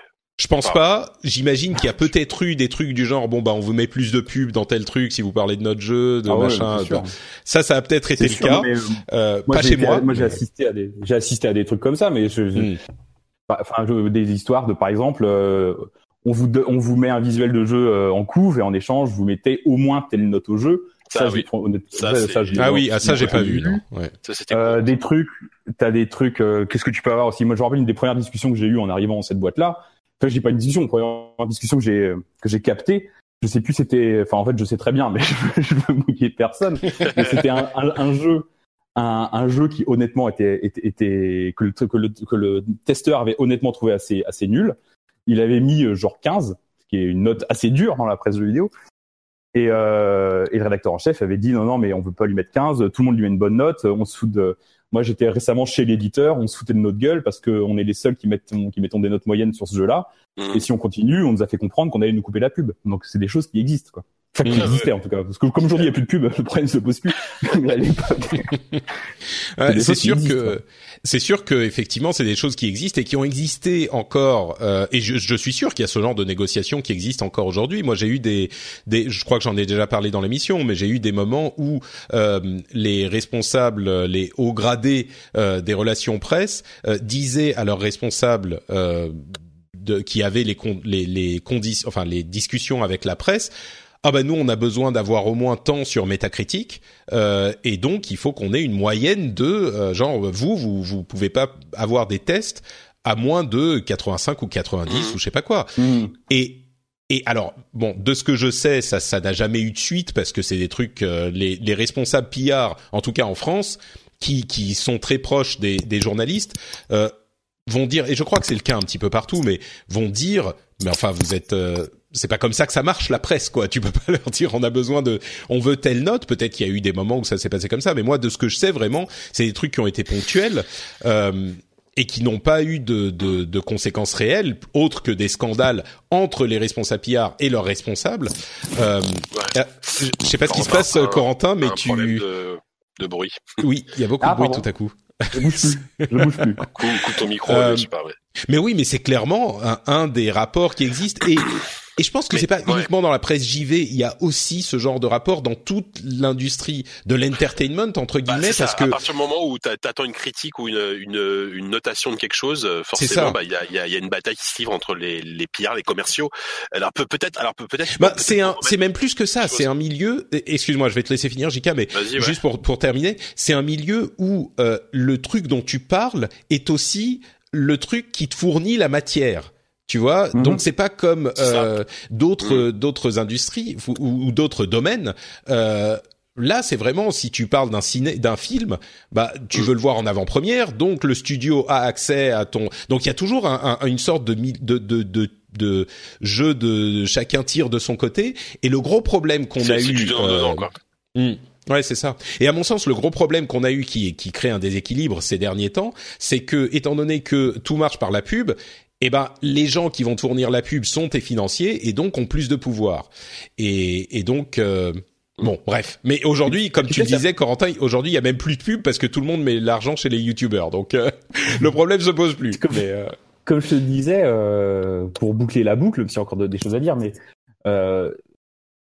comment dire, la, la, la presse JV, euh, bah, elle meurt pas parce qu'elle est, elle est, elle est, elle est, pas mourante, mais elle affaiblit par là où elle a pêché. C'est-à-dire que le modèle économique de la presse de jeux vidéo, depuis le début, c'est de faire des appos à, à, à éditeurs pour, pour, pour attirer de la pub, pour qu'il y ait de la pub, pour euh, en se disant de toute façon, euh, on peut dire ce qu'on veut dans notre magazine, euh, ils vont venir mettre de la pub, ils s'en foutent. Et, on, et, et, du coup, la, la presse s'est créée sur ce modèle-là. Elle a pris des habitudes pendant 10, 20, 30 ans. Mm. Et que et, et aujourd'hui que les éditeurs ont les moyens de dire euh, non non mais ça marche plus comme ça. Maintenant, on s'en fout plus de ce que vous dites dans votre magazine. Et ben la presse est, est, est vachement prisonnière de ces de ces vieux modèles. C'est pour ça que moi je trouve qu'elle est jamais aussi intéressante que quand justement elle se détache de ces vieux modèles pour essayer de proposer des mm. trucs un petit peu un petit peu différents. Bah, c'est aussi pour ça qu'on a eu toute cette vague. Bon, bah, il y a eu JV, bien entendu, mais avant, il y a eu, euh, il y a eu des magazines comme IG, euh, bon, malheureusement, qui, qui, qui, a duré un petit peu, un petit moment, mais enfin, il y a, il y a eu toute une vague de magazines qui très bien, IG, euh, voilà, qui, qui, qui voulaient, qui, qui voulaient pas faire du test, qui, qui s'en fichaient de noter les jeux, qui, qui voulaient retirer la note, etc., qui voulaient faire du, de, de l'interview, du reportage, etc.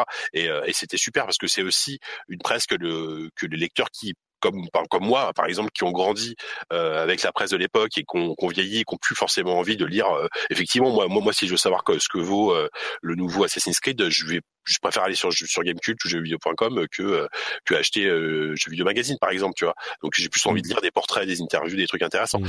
euh, mais après ce que juste pour revenir un petit peu en arrière ce qui ce qu'il faudrait peut-être remettre aussi euh, au clair c'est que il y a eu pendant des années ce vieux effectivement ce vieux fantasme du journaliste jeux vidéo qui était payé par l'éditeur les couves ah là là vous êtes rincé etc et peu toi, JK, avec ton salaire de journaliste de t'avais pas besoin de payer.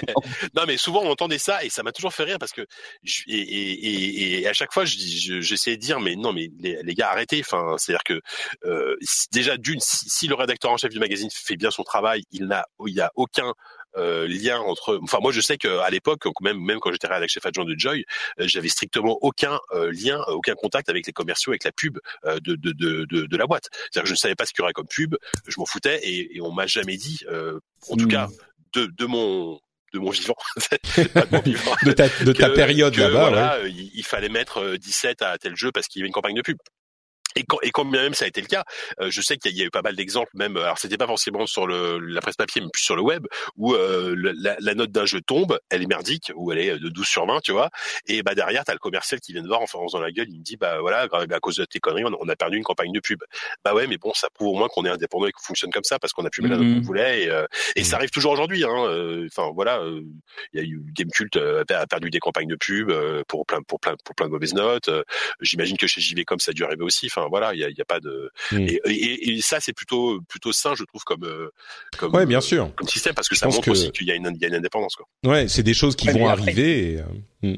après il faut les il faut les les, les reins pour encaisser euh, le retrait d'une compagnie bien de pub, ce qui est pas forcément le cas d'un dans un magazine qui, qui, qui, qui, tire à beaucoup à dix fois moins d'exemplaires qu'à l'époque. Mais euh, ouais après je veux pas faire d'angélisme parce que tu as aussi quand même euh, JK c'est pas uniquement euh, le rapport entre éditeurs et, et il passe pas, et, et, journalistes, il passe pas uniquement par la case publicité. C'est aussi les voyages dont on parlait tout ça. Donc, je vais pas revenir là-dessus, mais juste le rappeler quand même. Mmh. Euh, ce que je voulais dire, c'est euh, ah bah c'est sûr que si t'es pas pris pour un voyage présentation exclusive machin, ça peut être chiant. Oui, c'est sûr. Bah ouais, surtout à l'époque effectivement où euh, en plus, encore plus sur Internet, à la rigueur, où tu peux même pas rattraper ton retard, où il faut que tu sois paru euh, en day one. Mmh. D'ailleurs, j'en profite pour, de cette habile transition que je viens de faire moi-même, pour dire que une des autres difficultés, dont, une troisième difficulté dont, dont je voulais parler par rapport à, à, à Future, ce qui s'est passé, c'est que c'est aussi c'est un groupe de presse qui avait tout pour gagner, qui avait tous les magazines, qui avait euh, la plupart des, des bonnes plumes de France, qui, qui, qui pouvaient marcher, et ouais. qui a absolument pas vu venir Internet à aucun moment. C'est-à-dire que il y, y, a eu un projet de site Internet que JK connaît mieux que moi, je pense, qui s'appelait euh, Jeux Vidéo Network. Il y a eu JVN, JVN, donc existait pendant très longtemps. Mais pendant, ouais. pendant, mais sauf que sauf qu'en gros ils ont lancé ce. Alors pour pour revenir pour le contexte, c'est un site qui, qui ils ont embauché à tour de bras euh, à l'époque pour lancer un truc énorme, massif. C'est ils étaient précurseurs sur la web TV. Ils avaient une web TV, ils avaient des plateaux, des quelle année là? Ah, on, parle de quelle Alors année? là on est. Euh, alors attends si je dis pas de bêtises, on est en euh, on est en 2008-2009. D'accord. Sauf que le projet a mis un temps fou à se faire. Euh, pendant plus d'un an, il y a, y, a, y, a une équipe de, de quatre personnes qui a travaillé à temps plein sur un site qui n'existait pas, donc qui se contentait de remplir une base de données de tests, etc. Euh, moi, je suis arrivé pas justement par la petite porte en commençant euh, donc à travailler pour les magazines et aussi pour ce site. C'était JVN, donc euh, vous avez connu peut-être les Manu, Rodolphe, etc. C'était c'était des, des, des, gens qu'on voyait souvent sur ces émissions. Et, et ce qui est terrible, c'est que c'est qu'effectivement ils se sont, ils avaient d'énormes moyens. C'est un site qui a coûté extrêmement cher, qui était très bien, qui était super. Enfin moi, honnêtement, j'adorais bosser pour ce pour ce site. Et euh, vous m'entendez là? Oui, oui, oui, ouais, euh, toujours. C'est juste la qualité de Discord, tu vois, le son est tellement clair que. Non, mais j'avais un problème. Ouais, j'ai j'avais un problème de micro parce que voilà, j'entends tellement rien que c'est. Bref. Euh, donc voilà, et euh, je sais plus ce que je disais que et ce qui est terrible, c'est que ça a coûté énormément d'argent. Il y avait une ambition folle, euh, mais derrière, ils sont arrivés trop tard. Ils sont juste arrivés trop tard. Mm. Et c'est terrible parce que euh, peut-être aussi remettre. Enfin, tu vois, depuis tout à l'heure, on, on, critique beaucoup même futur, etc. Mais il faut, il faut, faut, dire à quel point la, grande majorité des gens, des, des journalistes qui bossaient là-dedans étaient talentueux et en voulaient quoi. Et, euh, et il y en a plein, il y en a plein qui sont partis parce qu'on les a eu à l'usure. Ils en, ils en ont juste eu marre en fait. Mmh. Et, et, le nombre de, de, de gars euh, de, et de, de filles enfin, formidables qui, qui, qui, écrivaient bien, qui étaient bosseurs, etc., qui, qui sont partis, qui ont claqué la porte parce qu'ils ont eu ras-le-bol, et c'est dommage. Et c'est super dommage. Et, euh, et voilà, et, et, JVN faisait partie euh, de, mmh, de cette tentative ratée. Quoi. Mmh. Et, et, la presse papier en son ensemble n'a pas vu passer Internet. Je, je, je, je, parle de JVN, où le projet a mis tellement de temps à se faire que finalement il servait plus à grand chose. Il a pas réussi à se ouais, la boîte, alors qu'il aurait pu devenir le, le nouveau jeu vidéo.com. Ouais, euh, c'est aussi euh, même joystick, hein, joystick dans les années déjà 90, ils avaient un site internet. Et en fait que Hachette a fini par fermer parce que finalement ils se disaient mais un site internet à quoi ça sert ça coûte trop cher ça, ça devait pas coûter très, très cher je pense. Mmh. et euh, alors que joystick.fr ça, à l'époque c'était euh, probablement plus important que jeuxvideo.com à l'époque. j'ai aucun chiffre bien, pour étayer ce que je dis hein. j'ai aucun chiffre pour étayer ce que je dis mais les formes de jeux vidéo de joystick à l'époque mmh. c'était très important. Et ça aurait pu devenir aussi quelque chose même avant euh, que Future le rachète c'est la, la, presse papier a jamais eu vraiment le, le, le pif en fait de comprendre mmh. euh, peut-être parce qu'ils voulaient pas non plus changer ses habitudes, j'en sais rien. Peut-être que ces des investisseurs qui venaient pas de la presse spécialisée comme Hachette, qui eux c'était une presse plus à l'ancienne, n'ont pas vu venir. Mais c'est autant de choses qui se sont de rendez-vous ratés qui fait que que jeuxvideo.com et tant mieux pour euh, tant mieux pour son fondateur, tant mieux pour ses journalistes. On pu prendre la place, quoi. Euh, on, on, on, pu prendre cette place-là. Qui, ouais. Ils ont eu un boulevard, un boulevard incroyable, quoi. Euh, c'est sûr que bon, on, on, on évoque tout ça. Euh, tu parlais de ce changement euh, de Hachette à Futur. Euh, on peut mentionner quand même qu'une autre partie des équipes qui ont quitté euh, le groupe a fondé Gameblog aussi. C'est ça. Bah, en fait, ils sont ils, ils, ils sont partis d'Hachette. Ils ont créé Gaming, donc le magazine dont on parlait tout à l'heure, qui était un, un, très bon magazine, mais qui, a, qui coûtait beaucoup trop cher à fabriquer, qu'ils ont dépassé. Et derrière, sur les cendres de ce magazine, ils ont lancé Gameblog, donc l'équipe donc Julien Chiez, Rahan euh, Traz, Trazom, tous ces, mm. tous ces gens qui, qui, qui, venaient de Joypad essentiellement. Quoi. Et donc là encore, euh, bah aujourd'hui, il reste plus, il reste plus grand monde. Euh, au fil des années, les gens se, se, se sont partis ou se sont fait partir. Mm. Et mais oui, ça, ça reste un des, des, vestiges en fait de cette époque qui existe encore. Euh, bon, Game, Gamecube qui est particulier aussi, qui a suivi un, un autre parcours. Euh, mais revenons donc à cette histoire de la presse. On a bien évoqué Future et Yellow. Euh, Yellow mm -hmm. a duré deux ans. Euh, à peu près, hein, si je ne m'abuse. Bah, avant de changer de nom encore une fois. ouais, c'est ça. Mais mais alors, qu'est-ce qui s'est passé euh, pour le moment du passage entre Yellow et Merced? Donc, euh, on, on, on, rappelle. Hachette, qui possède une immense partie de la presse jeux vidéo, euh, se sépare de sa branche jeux vidéo, euh, racheté par Future. Future se qui sépare. C'est qui possède le reste, qui possède que tout ce, tout ce que Hachette possédait pas, c'est ça. Le, le possédait. Donc Future, euh, behemoth du, du jeu vidéo, euh, se sépare également de sa branche en France, euh, racheté par les fondateurs euh, s'appelle Yellow et donc Yellow mmh. c'est un mastodonte quoi. C'est énorme. Qu'est-ce qui oui, se oui, passe ça, en deux ans de 2010 à, à fin 2011 euh, qu'est-ce qui s'est passé quoi bah, pour que les choses s'effondrent? ni plus ni moins qu'une gestion catastrophique euh, d'une boîte. Enfin voilà, moi je, je, je, je évidemment j'ai pas tous les détails, je, je, suis pas dans les petits papiers, mais déjà à l'époque on était quand même, on avait quand même bien les dedans. Euh, on commençait à travailler vraiment, à venir à la rédac, enfin soit être en interne, soit à venir à la rédac tous les jours, etc. Donc discuter forcément avec les salariés, etc. Euh, c'était c'était c'était tout, c'était un ensemble de mauvaises décisions. C'était c'était comme je disais. Mais donne-nous des exemples. Bah augmenter le prix des magazines et baisser le nombre de pages, par exemple. Enfin, à un moment donné, les lecteurs ils comprennent qu'on se fout, qu'on se fout de la gueule du monde et ils arrêtent mmh. d'acheter des magazines. Euh, et ils auraient dû faire que... quoi? Réduire le nombre de magazines, tu crois hmm. ou? Oui, ou oui, déjà ils auraient dû en réduire certains. Par exemple, pour l'anecdote, quand quand euh, quand euh, Yellow Media a, euh, a coulé. Hein, et a été racheté à corps par un autre actionnaire, enfin un, un bazar pas possible, et est, devenu Merced.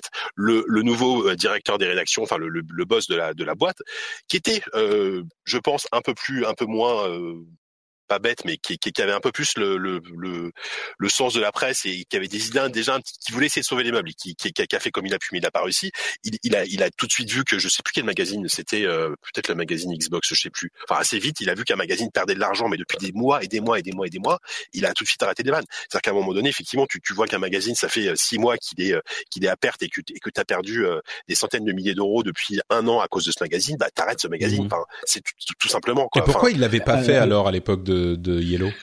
J'en sais rien parce que parce que parce que les dirigeants avaient peut-être d'autres idées, parce qu'il y avait plein de choses comme ça. Enfin, il y, avait des, comment dire des choix éditoriaux, enfin pas éditoriaux, mais des, des ordres de la direction aberrants. Enfin, par exemple, moi, tiens, une autre anecdote. Euh, à une époque, je, je, je partais faire un reportage sur le rétro gaming pour JVN, donc dans un reportage vidéo, et je devais interviewer Florent Gorge. Donc Florent Gorge, auteur euh, bien sûr de, de notamment la biographie Nintendo, gros spécialiste euh, du sujet, etc. Donc je, pars, je, pars euh, faire une interview de Florent en, en vidéo, et, là j'ai un appel de je sais plus qui, quelqu'un de la boîte, un rédacteur en chef, dit non non, euh, fais demi-tour, tu, tu, tu, peux pas faire interview parce que on va lancer un magazine rétro. Et donc ça ferait de la concurrence à, de, en gros, de parler de Pixel 9 parce qu'à l'époque il travaillait chez Pixel 9, le, le, qui, est un MOOC, un, magazine rétro, j'avais pas le droit de parler de Pixel 9 de, dans, dans, le cadre d'un sujet sur le rétro ah gaming parce que éventuellement il y avait un projet de euh, de magazine rétro euh, qui, qui s'est jamais fait, qui s'est jamais fait en plus. Enfin, ça me dit rien. Donc non, ça s'est jamais sorti. Donc et c'était que des trucs comme ça, des, plein de petites choses plus ou moins aberrantes, plus ou moins graves, qui ont fait que euh, il y a eu une explosion totale. Enfin, le truc s'est complètement écroulé parce que ouais, parce, parce, que la direction faisait n'importe quoi. Enfin, vraiment. Oui, je, moi je j'ai jamais trop frayé avec la direction parce que j'étais à part la dernière année j'étais vraiment pigiste un peu un peu lointain, mais j'avais vraiment euh, enfin, les, les, les, noms des, des, dirigeants de la boîte, euh, c'était pas forcément des noms qui étaient euh, qui étaient adorés au, au, au, sein de la, au sein de la direction des journalistes. Quoi. Moi, j'ai j'ai j'ai bossé en d'autres boîtes de presse, j'ai jamais vu ce rapport-là entre les, non, à ce point -là, dirigeants et les, à ce point-là, moi non plus, et, et, et, et, ces journalistes. Non, mais c'est une section de mauvaise de, de mauvaise décision, c'est l'impossibilité de, de, de, de voir venir le la transition du net, c'est la façon dont ils traitaient aussi les journalistes.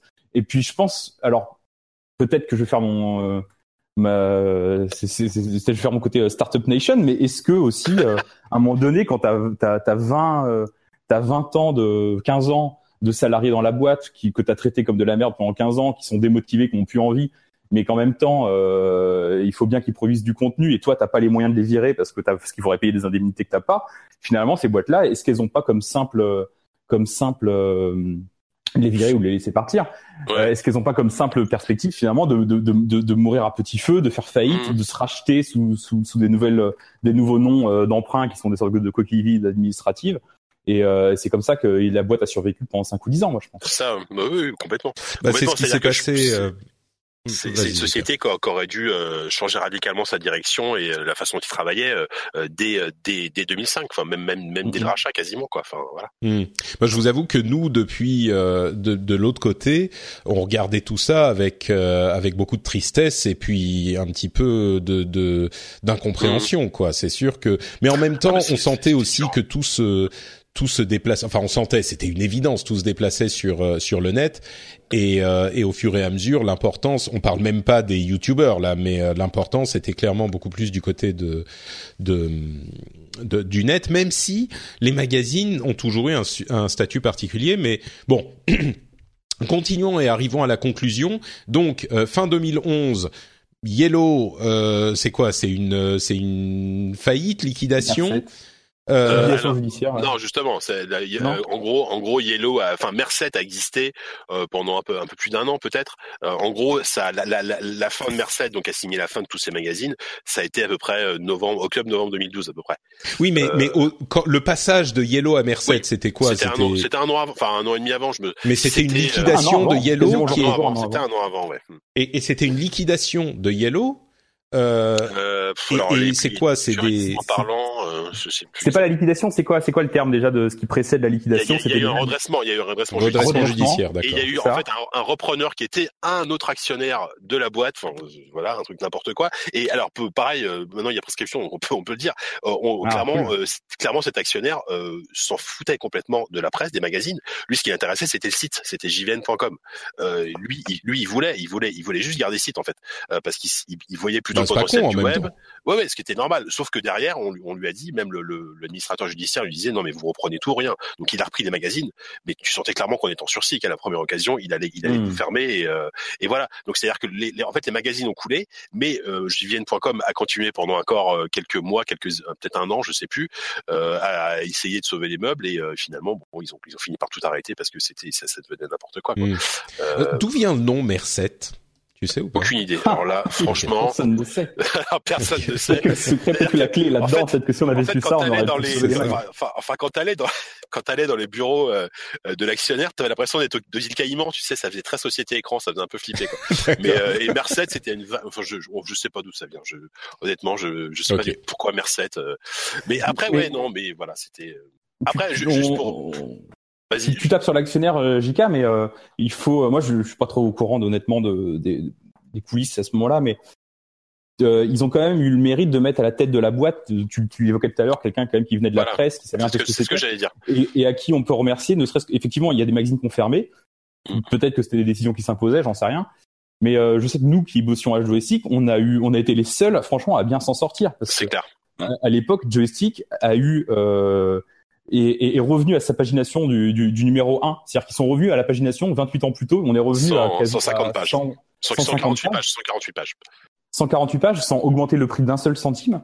Ouais. Et euh, en, en, donnant aux journalistes la possibilité de, de, de s'associer, de discuter de, la façon dont on allait réinventer le magazine. Je sais que même les pigistes avec JK, euh, je nous revois, on discutait, qu'est-ce qu'on ah fait, ouais, quelle ouais. rubrique on met, euh, euh, de faire des, des, couvertures assez épurées, de, de faire des dossiers euh, rétro, de faire des dossiers un peu de fond avec les, les maigres moyens qu'on avait, mais voilà, on a essayé quand même. Donc, donc là, c'était en 2012. Eu, euh, et, et, vous ça, y croyez à ce moment? Vous, vous, vous bah, pensiez alors, que vous pouviez euh, redresser la barre au moins pour joystick? En fait, c'était paradoxal. C'est-à-dire qu'on savait tous qu'on était en train de crever à petit feu. Hein. Euh, mais derrière, euh, tu as un projet de magazine, de nouveau magazine qui est hyper excitant. Euh, moi, moi, je prends mon cas personnel. J'arrive. donc, c'est j'ai été embauché en interne, donc en tant que rédacteur chef adjoint de Joy, début 2012 à peu près. Et là, enfin, pour moi, c'était un, un, un, un, achievement incroyable. Enfin, le, ce mmh. magazine que j'ai lu pendant des années, euh, je me retrouve, euh, voilà, je me retrouve, euh, je fais partie, je travaille avec avec Christophe Collet d'ailleurs, qu'on salue sur ce mag, avec en plus, voilà, avec Kevin, avec avec Corentin. Enfin, c'était c'était mortel. Et en plus, on te donne les clés en disant, tu tu refais joystick ta carte, vous avez carte blanche et t'imagines euh, un nouveau magazine. Donc euh, et on était tous hyper fiers globalement. Enfin Corentin, je pense qu'on est d'accord. On était très fiers de ce qu'on a fait sur sur Joy pendant un an quoi. Euh, c'était mmh. c'était mort. Enfin c'était super cool. Et, et en plus on avait plutôt des on avait des bons retours. Les ventes commençaient doucement mais sûrement à remonter. Alors on était, vrai? alors, ouais, ouais, ouais, les, les, les, les ventes remontaient et on faisait partie. Ça partait de bas, hein, ça dit France, mais. On, ouais, ça partait de bas, mais on faisait partie. C'était quoi, 10-15 000, c'est ça? Ou ouais, euh, avec, avec, les abonnés peut-être. Hein. Avec, avec, les abonnés, je pense qu'on était on était aux alentours de 12 000 de 12 000 exemplaires, mmh. euh, ce qui est évidemment que dalle par rapport à avant, mais voilà. Ouais. Mais par contre, le, le, magazine en plus à l'époque était un des rares magazines qui était à l'équilibre, c'est-à-dire qui perdait pas d'argent, qui en gagnait même un tout petit peu. Donc euh, techniquement, c'est un magazine qui aurait même pu être acheté par par, par une autre société et continuer à, à vivre aujourd'hui euh, mmh. tel qu'il est. Enfin voilà. Et donc du coup voilà. Et, et c'est vrai qu'on peut on peut au moins saluer le, le mérite de, de, la nouvelle direction à l'époque, une fois que les enfin tous ceux qui ont fait des, des, des, les pires conneries pendant pendant 15 ans étaient partis, euh, ils avaient ils avaient une envie de faire de la de la vraie presse en fait tout simplement quoi. Mmh. Et, euh, c'était peut-être trop tard, ouais et c'était trop tard. Voilà, c'est-à-dire qu'à un moment donné, les, les, les, pertes globales étaient tellement colossales, euh, le, le, bal était déjà fait que bah, du jour au lendemain, euh, euh, oui, c'était dur parce que du, du, jour au lendemain, on a, on a commencé à voir qu'un mois, on, a, on nous a appris qu'on n'allait pas être payé tout de suite, qu'il y avait des problèmes de trésorerie. On, on a dit voilà, là, ça, mmh. là, là, là, ça, ça craint vraiment, ouais. et, euh, et on a fini par euh, voilà, et, et, et, la boîte a été démantelée et, voilà. Et, alors là, c'est vrai qu'on arrive. On arrive fin 2012, je crois. À, ouais, c'est ça. Octobre. À, à, euh, ouais, à, un novembre, moment où euh, Merced euh, ouais. finit par euh, par mourir de sa belle mort, et, et il faut avouer que dans la ouais. dans dans le mort. monde euh, du jeu vidéo, ça a été pas vraiment un, un, un cataclysme parce qu'on s'y attendait tous, mais mais mais c'était un petit peu euh, un petit peu la pas la conservation même pas mais il y avait une grande tristesse je crois parce que Mhm.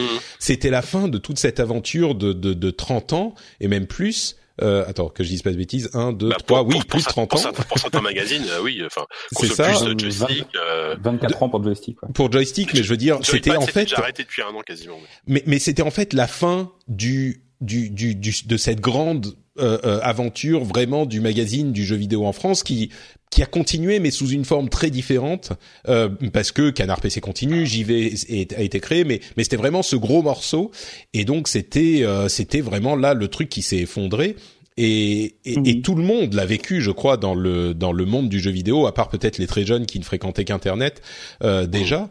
Mais mais je crois que tout le monde l'a vécu. Et pour vous, ça a dû être très dur. Il y en a pas mal aussi qui, euh, honnêtement, on a eu aussi des, des messages. On a eu pas mal de messages de gens qui, re- qui regrettaient euh, Mm. la fin du magazine, qui étaient dégoûtés, qui disaient qu'ils étaient. Enfin, je- là, je parle que du cas de joystick parce qu'on avait vraiment le nez dans le guidon à ce moment-là, mais Bien sûr. qui regrettaient. Euh, ils étaient contents de voir ce que le magazine était devenu, ils regrettaient qu'ils qu'ils- qu'ils perdent, qu'ils partent à ce moment-là. Certains d'ailleurs venaient juste de se réabonner et c'était un peu dégoûté. Ouais, c'est clair. du magazine cool. Ah oui, parce que l'argent a était perdu pour le mois, coup. Ah ouais, Et ouais, des- ils- si, ouais. si, je crois qu'ils ont reçu. Euh, Ah, Ils ont reçu de l'argent. Il y, a- il y en a- il y en a qui ont été remboursés quand même. Ils ont reçu, je, je crois que je demande s'il n'y en a pas quelques-uns qui ont pas reçu Canard PC et après Ah ils ont bon reçu JVM ouais, ou JVM euh, je sais Ah ouais, enfin bref d'accord. Ok. Ouais. JVM en tout cas probablement euh, et euh, non c'est JVM et Mm. euh, voilà il y avait ça puis il y a aussi des gens qui disaient euh, ah ouais putain je pensais que Joystick était déjà mort il y a 10 ans quoi pas mal. Mais ça, mais ça, tu sais que c'est, c'est, ça, ça me rendait triste parce qu'à chaque fois que je rencontrais des gens à l'époque qui me demandaient ce que je faisais comme métier, je disais que je bossais pour Joystick et les mecs disaient ah mais je le lisais dans les années 90, je savais, je savais pas que ça existait Mm. encore. Putain, là tu Mm. te dis merde, euh, à quoi je sers quoi. Bah, tu vois. mi- mine de rien, il y avait peut-être eu aussi effectivement un, un souci de, de promotion. Enfin, de, de vous aviez pas réussi à vous faire connaître. Ouais, c'est, c'est, ouais, c'est Ah, compliqué. bon. Enfin, ouais, c'est ouais. non, évident, Ah bah, c'est la sûr. seule promo la seule promotion c'était nous-mêmes qui l'assurions hein. avec JK on, on Ouais. tenait des stands euh, à des avant-premières de- Ouais, c'est vrai. on a fait une nuit Comme ça. Franchement, euh, Ouais. sur- au marché de Langueux le 23 juin euh, 2008, entre l'étal de poissons et euh, le marchand de légumes, il y avait JK qui était en train de vendre à la criée un vieux joystick quoi. Bon, alors, mais non, donc, mais tu vois, je- enfin peut-être pour verser un tout petit peu dans le pathos parce que voilà, euh, moi, enfin pour moi personnellement, c'était à la fois, comme je disais au début, c'était la meilleure période euh, niveau taf parce que bah, parce que j'ai rencontré, euh, bah, toute l'équipe qui aujourd'hui a fait JV derrière et puis ZQSD quoi déjà d'une, euh, et c'était mortel de bosser avec eux et à la fois la plus dure parce que professionnellement parlant parce que c'était c'était terrible de, de, de savoir que tu t'es en train, enfin le magazine que t'as, que un magazine que t'as aimé en plus pour lequel t'as été lecteur pendant des années, pour lequel t'as travaillé et qui, qui t'a, enfin pour lequel tu tu tu t'es battu. Disparaît quoi et ça ça ça c'est vrai que c'est difficile de- c'est difficile à accepter quoi c'est difficile à accepter et, et, et voilà donc c'était effectivement une période assez difficile ouais. Après, on a un biais, euh, on a un biais gamer. On parle de joystick, euh, console plus et compagnie.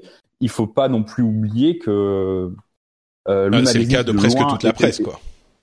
Ouais, mais le magazine qui était le loin le plus vendu et de loin le plus grand public, ou peut-être le moins gamer entre guillemets, euh, jeux vidéo magazine. Jeux vidéo magazine euh, s'est relancé un mois après. Il est redevenu euh, leader de la presse immédiatement. Il est, euh, il a, il a quand même continué à exister. Les plus, les- le, le plus gros magazine finalement a continué à exister. Canard Mais PC, qui était je- le plus gros magazine concurrent, a continué à exister. Comme- Il y a eu quand même il y a, un. il y a eu il y a eu il y a eu Vidéo Gamer qui s'est lancé il y a eu JV euh, C'est Euh, ce que j'allais eu dire. Nous, on gros a, on a, on a vu ça euh, également dans nos bureaux et on a vu genre euh, quatre ou cinq magazines se relancer après la fin de Merced Mm. et on était un petit peu, on avait les yeux écarquillés. C'est genre, mais, euh, mais qu'est-ce qui se passe Euh, Mais je, je crois.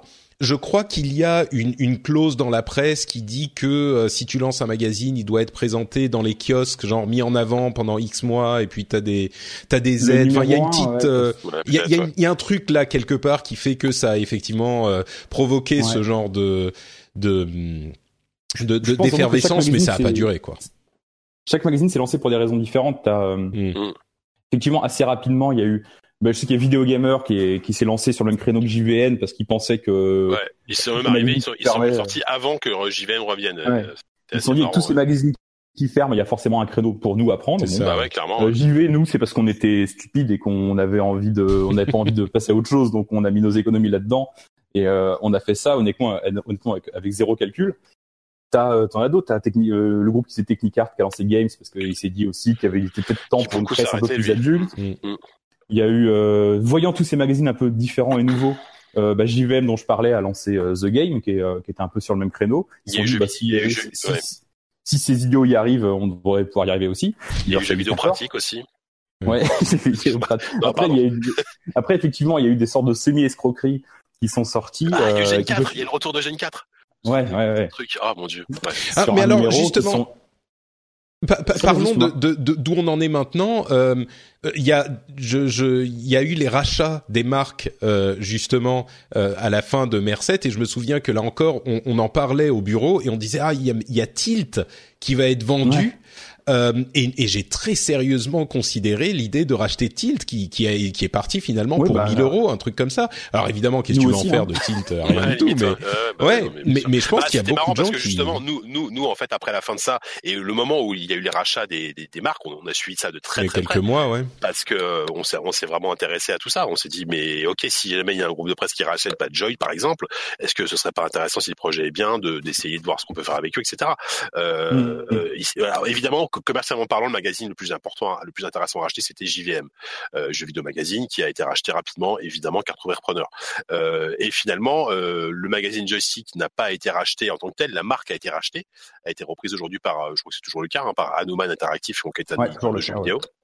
Voilà, ils ont créé à l'époque un label de jeux rétro euh, joystick où ils ressortaient des rééditions de leurs vieux de leurs vieux hits, genre Credit Cars ou euh, je sais plus quoi. Je crois que je crois que c'est eux qui avaient qui avaient Titus euh, comme euh, enfin voilà là, là on parle de truc de vieux hein, mais mmh, oui vraiment ouais. euh, voilà ah, Titus derrière, encore un nom que j'ai pas entendu ouais, depuis longtemps. Mois et derrière je sais qu'il y avait je sais qu'il y avait un vague projet de relancer Joy sous forme de magazine mais qui n'a jamais abouti. Je sais que moi ouais, j'avais ça faut en parler ça si Voilà bah voilà je sais pas si tu veux en parler mais on, on, a été en discussion avec eux quand même un petit peu pour euh, pour voir ce qu'on pouvait faire pour relancer Joy mais ça n'a jamais abouti. Mmh, mmh. Ouais, Alors aujourd'hui, on en est où? Ouais, pardon, vas-y, Quentin. On va conclure, mais non, non, non c'est juste que je, mais ça, ce serait plus pour un podcast plus spécifiquement sur le joystick, effectivement sur le rachat des marques, sur les projets qui ont été faits en coulisses pour essayer de relancer le truc et tout ça, et qui, ça s'est jamais fait. Mais c'est vrai que pour la blague, c'est comme comme toi avec Tilt, on s'est, enfin, à moitié en rigolant, nous aussi, on s'est dit. Euh, joystick, euh, est-ce qu'on pourrait pas le, le, racheter? Combien ça coûterait? Finalement, je crois qu'il est quand même parti pour 20 000 euros. On remarque, c'est la moitié du capital de JV. Hein. On aurait pu dépenser la moitié du capital de JV pour, pour, pour racheter la marque mais euh, c'est des choses qui nous ont aussi traversé l'esprit. D'ailleurs, pour l'anecdote, je me rappelle, c'était décidé au tribunal de commerce de Paris, je sais pas quoi. Ouais. On était, euh, nous, on voulait voir comment ça se passait, on voulait voir, euh, on voulait voir euh, qui allait racheter, à quelle sauce on allait te manger, parce qu'on avait envie d'y croire encore un petit peu aussi. C'est clair. Hein. Et, euh, et on est, on s'était pointé au tribunal pendant l'audition, je sais pas quoi, du truc qui devait, qui devait euh, prendre les dossiers des repreneurs intéressés on s'était pointé là-bas dans une salle exiguë où il y avait genre 10 personnes et nous on débarque nous-mêmes à 10, on se fout dans les sièges, on, on s'était un peu coincé dedans. Je sais pas si t'étais là, Jika, ça te dit rien toi? Je suis, je suis arrivé, je suis arrivé après, moi je suis arrivé un peu à la bourre donc c'était D'accord. fini déjà. Et donc on se pointe là-bas et on voit effectivement les futurs repreneurs de JVM, on voit tous ces gens-là qui on savait étaient sur les des gens très sérieux en costard cravate qui voulaient racheter euh, ces magazines les quelques magazines euh, rentables du, du lot. Et nous on se pointe euh, on se pointe là-bas comme des glands euh, avec nos pins et nos sweatshirts et dit hey, euh... et donc il commence je vois les, les mecs en costard cravate qui commencent à le regarder bizarrement genre mais attends les employés veulent racheter leur magazine qu'est-ce que c'est? On est dans on est dans un film de François Ruffin quoi. Non ça va pas se passer comme ça. Et du coup et, et, et, du coup même les, ils commencent à voir euh, ils font un peu le tour de le recensement des, des personnes présentes dans la salle. Et très vite, il apparaît très clair à tout le monde que nous, on n'avait aucun dollar à mettre sur la table, aucun euro à mettre sur la table et qu'on n'avait aucune envie, aucun moyen de d'acheter ces magazines et qu'on était juste là par curiosité. Donc, ils nous ont virés. On est reparti un peu penaud. On est sorti ah de bon, la salle pendant qu'ils restaient à, à, distribuer, euh, à, à, parler de, de, grosses thunes et de grosses caillasses. Et, et nous, on était là. On, et, est parti, on est parti au bar coup. Voilà. Et pour finir l'anecdote, je crois là, si je ne m'abuse, Corentin, que moi je vous ai rejoint au bar justement à côté, et mmh. euh, je crois que c'est là qu'on a commencé à, à, évoquer les QSD pour la première fois. Enfin, on, ah, c'est possible. Je, je crois que c'était là qu'on s'est dit bon, vas-y, on va. En... Enfin, en fait, en gros, on avait super envie de continuer à, à faire des trucs ensemble. C'était avant même mmh. que le, le, projet JV naisse vraiment, quoi. Euh, on, ah oui, oui, on s'est dit vas-y, euh, au, moins histoire de. Et à l'époque, euh, ces QSD, on a communiqué dessus clairement comme euh, le le, le le, le, site web des anciens de Joy, quoi. Enfin, des anciens, mmh. des, des, anciens nouveaux de Joy, quoi. Ouais, ouais de la dernière formule. Ouais. Voilà, c'est ça. Effectivement. -hmm. Et, et, et aujourd'hui, donc où on en est, peut-être, Patrick, c'est ça. Oui, bah c'est c'est ce que j'allais dire. Bah, oui, peut-être même en parlant claire, de, les, de, de Webedia, parce que c'est les. Ah les... ouais, alors Webedia, oui, bah ouais, si on parle. Mais non, vas-y, vas-y, dis-moi, dis-moi où on en est, mais non, juste. Mais en gros, sur, sur, sur, la presse papier, aujourd'hui, les magazines qui sont en activité, il y a euh, Canard PC, bien sûr, qui est mine de rien un des plus anciens maintenant. Mhm. avec, avec, avec Jeux Vidéo Magazine. Il y a tout le panel donc de Nickel Media, donc les vidéo gamers, PC gamers. ils ont un magazine qui vient de se lancer, la Jeux Vidéo Plus exactement et, également. Sorti, est sorti, ouais, ça qui coûte un magazine pas cher du tout à 2 euros. Ils ont un magazine rétro, je crois aussi. Euh, il y a. JV bien sûr, euh, il y a JV avec les hors-séries, euh, il y a Role Role Playing Game qui existe toujours de temps que, que je vois de temps en temps passer comme ça en rayon que j'ai jamais trop lu je t'avoue un magazine qui, qui, existe depuis un moment aussi mais qui fait du RPG japonais euh, il y a ah, c'est des trucs de niche uniquement? Enfin c'est des trucs il y en a bah, la moitié j'en ai jamais entendu parler mais... bah, JVM et Jeux vidéo magazine et vidéo gamer et Jeux vidéo new plus ils, ont des, ils aspirent à, ils aspirent à, à, à, être des, magazines grand public, mais sinon c'est souvent, c'est souvent niche. Ouais. ouais.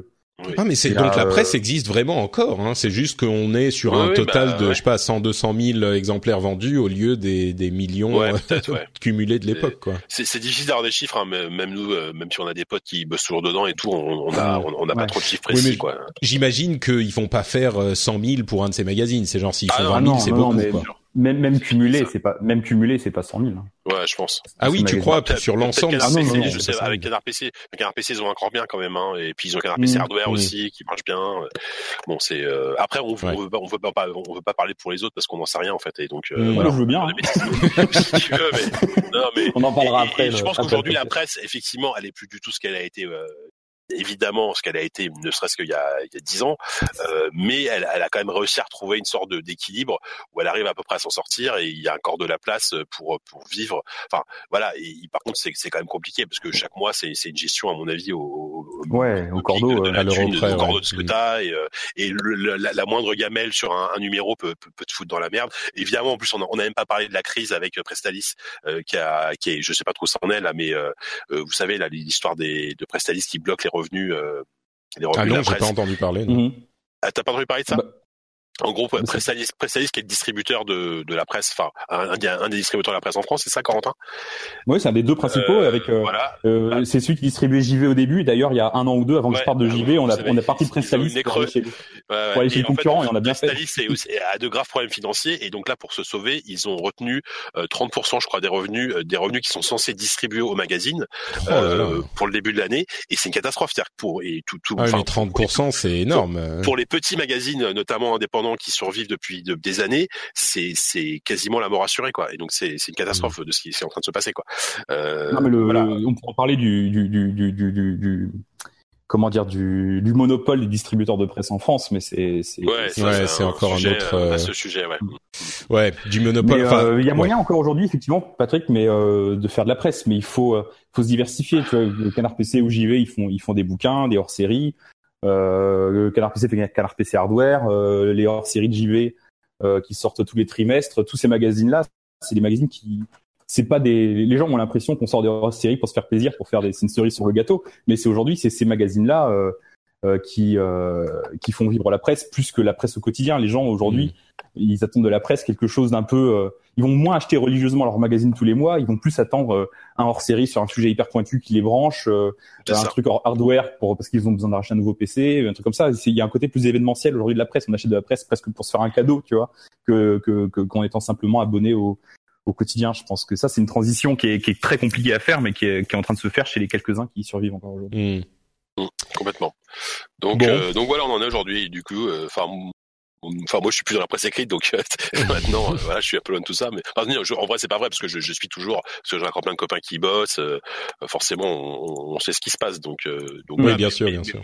Mais, l'avenir, même, même si je veux pas dire que l'avenir est complètement dégagé et tout rose, mais mais c'est comme je disais, il y a encore de la place, quoi. Il faut juste se diversifier et, et faire et faire très mmh. attention à ce qu'on fait, quoi.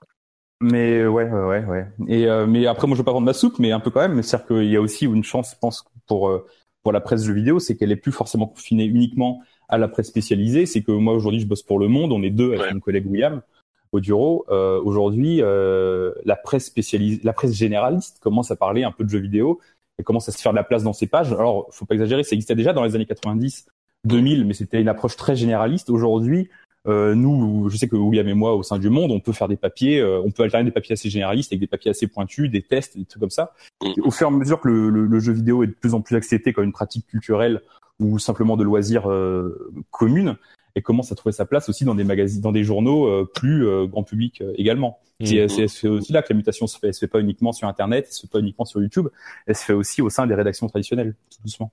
C'est Ouais. sûr que quand j'ai vu arriver euh, Pixel, c'était en 2014, je m'en souviens, parce que j'avais déva- déjà choisi le nom de mon de mon émission en anglais Ouais. sur le jeu vidéo vrai. qui s'appelle Pixels, euh, et j'ai vu arriver Pixel sur le chez, chez chez Le Monde, et pour le coup, c'est vraiment une mini rédaction jeux vidéo euh, spécialisée au sein du Monde. C'est pas juste euh, on fait Mm. des des trucs de jeux vidéo pour faire plaisir. euh, Ouais, bien sûr.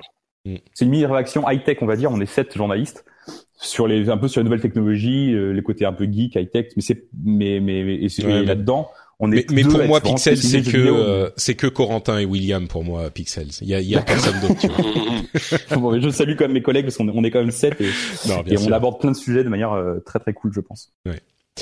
Bon bah écoutez, euh, bon on va peut-être pas parler de Webedia alors, euh, si ce n'est Bah, pour surtout dire. Webedia, euh, donc c'est pas vraiment de la presse papier. Donc Non euh, non bien sûr, mais je voulais dire c'est un petit peu l'équivalent des- c'est- du monstre de l'époque. Ouais, ouais, c'est après je. Enfin, Bah moi je les ai vus en fait avaler Ouais. petit à petit Ouais, c'est ça. euh, Le- tout ce le qui fait monde. peur, c'est qu'ils avalent tout et euh, et tu te demandes des fois euh, s'ils ont vraiment conscience de là où ils vont. Mais bon, c'est c'est difficile parce que pareil, on a aussi pas mal de copains qui bossent. euh, on entend tout et n'importe quoi sur sur les médias. Donc c'est moi même moi-même j'ai j'ai Mm. bossé un petit peu pour eux. J'ai beaucoup été en contact avec eux à une époque. Euh, Bah, disons que c'est des en- gens qui sont en très- gros, pour te résumer, je suis, je suis bien content de pas y Mm. travailler. Quoi. Bah ouais, moi, moi, je pense que c'est des gens toutes qui sont. d'un jour de travailler pour eux. Pardon. Et je viens de me griller toute, toute possibilité de travailler pour eux un jour. Ah mais je suis je suis même pas sûr parce que c'est des gens qui sont, tu sais, ils sont en sûr. ordre de marche. Euh, Ouais, c'est ouais. des- gens qui font les qui font les choses de manière euh, avec un, un plan d'attaque, tu vois, ils ont de la stratégie qui est presque militaire, ils ont des Mhm. youtubeurs, de l'e-sport, euh, des magazines, enfin des des euh, sites Des- des- et des sites. et tu vois, c'est un petit peu le contraire de euh, ce que tu lamentais à l'époque pour la la gestion de Future Oui. et de Yellow. Ouais, Là, c'est un peu le contraire. C'est des gens qui sont qui savent très bien où ils veulent aller. Ouais, Alors peut-être oui, qu'ils oui. vont se planter, mais euh, mais ils sont très très sérieux dans leur approche. Et moi, pour avoir fait des tours dans la rédac, euh, j'ai l'impression que les gens se marrent bien quand même. Alors ensuite, je connais Oui, pas oui, les non, conditions bah, de travail je au quotidien, mais je pense que tu vois, c'est des gens qui sont qui sont passionnés et qui qui s'amusent dans leur truc. Euh, après, je connais pas les conditions de travail euh, au quotidien, mais euh, mais bon. Bon, et puis pas- on a on a effectivement des des, des sites euh, qui sont indépendants comme Gameblog ou Gamecult euh, avec lesquels on a euh, de- des affinités plus ou moins importantes en fonction des des, des Après, styles. après, euh, la, Mais, la- euh, attention, disclaimer, je bosse pour la même boîte, mais Gamecube fait quand même partie d'un groupe de presse, euh, enfin un groupe média Mm. assez conséquent aujourd'hui. Hein. C'est pas, Ouais. c'est pas un petit site dans son coin. hein. c'est sûr, Ça fait sûr. partie du groupe Calais Numérique, euh, Cassinet, ZDNet. euh, Mm. C'est pas, ça, Bah, ça pèse assez. Mais eux, mais par contre, c'est vrai qu'ils ils sont assez à part. Nous, euh, au sein de, bon, ça s'appelle New Web, la, travail- la boîte je travaille, ils sont, euh, enfin, pas, qu'ils sont à part, mais ils ont une politique à part parce que déjà ils disent beaucoup sur le premium, euh, le, le fameux système premium qui leur permet de se dégager complètement, enfin pas complètement malheureusement, mais se, se dégager un peu de la publicité et des revues publicitaires, euh, ce que ne fait pas les autres sites sur les numériques aujourd'hui. On est, par exemple, Mm. on n'a pas de, on n'a pas de premium, on n'est pas du tout dans cette politique-là.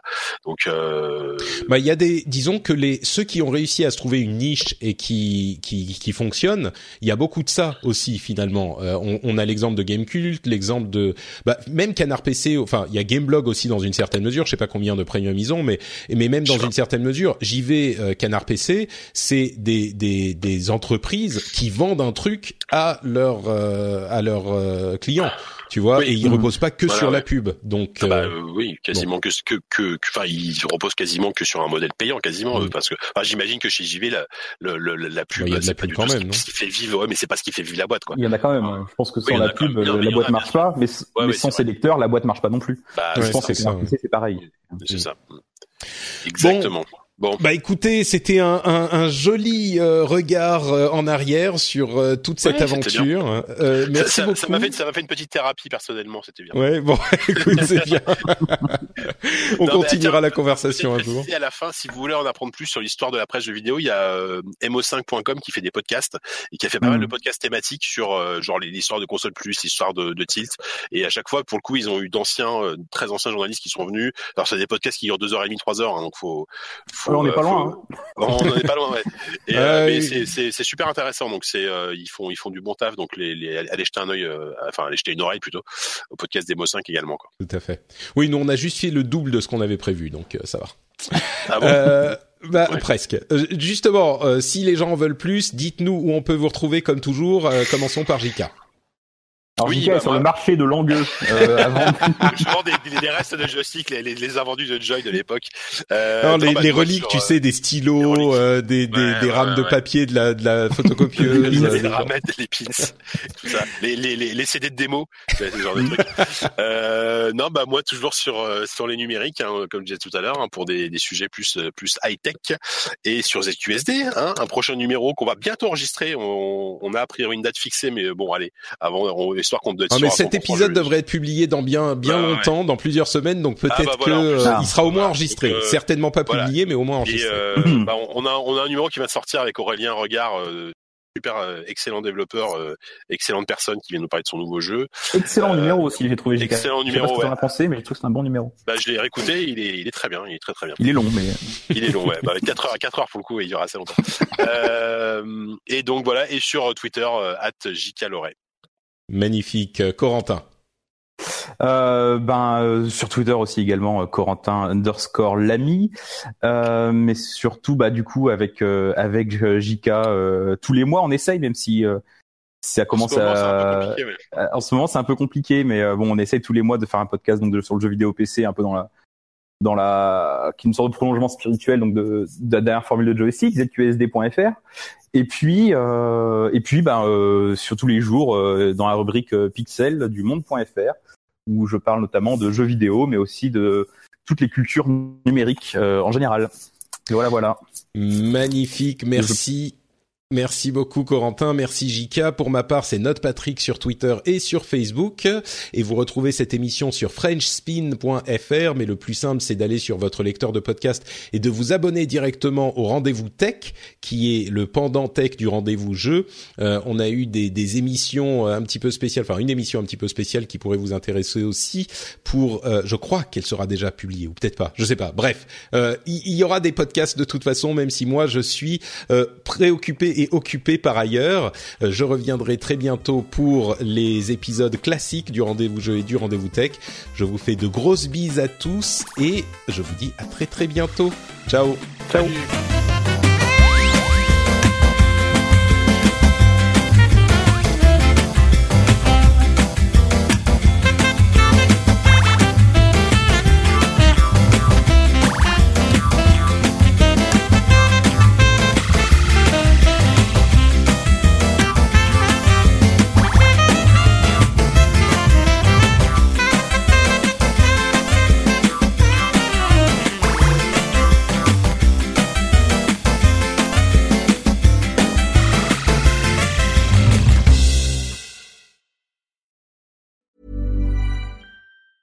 Hey, folks, I'm Mark Marin from the WTF Podcast, and this episode is brought to you by Kleenex Ultra Soft Tissues, your ally to help tackle your allergy symptoms this season. I love the change of seasons, but nobody loves pollen and all those other things floating in the air that make you sneeze during this nice weather. Kleenex Ultra Soft Tissues are hypoallergenic and allergist approved, so fight back against watery eyes and runny noses without worrying about irritating your skin. For this allergy season, grab Kleenex and face allergies head on.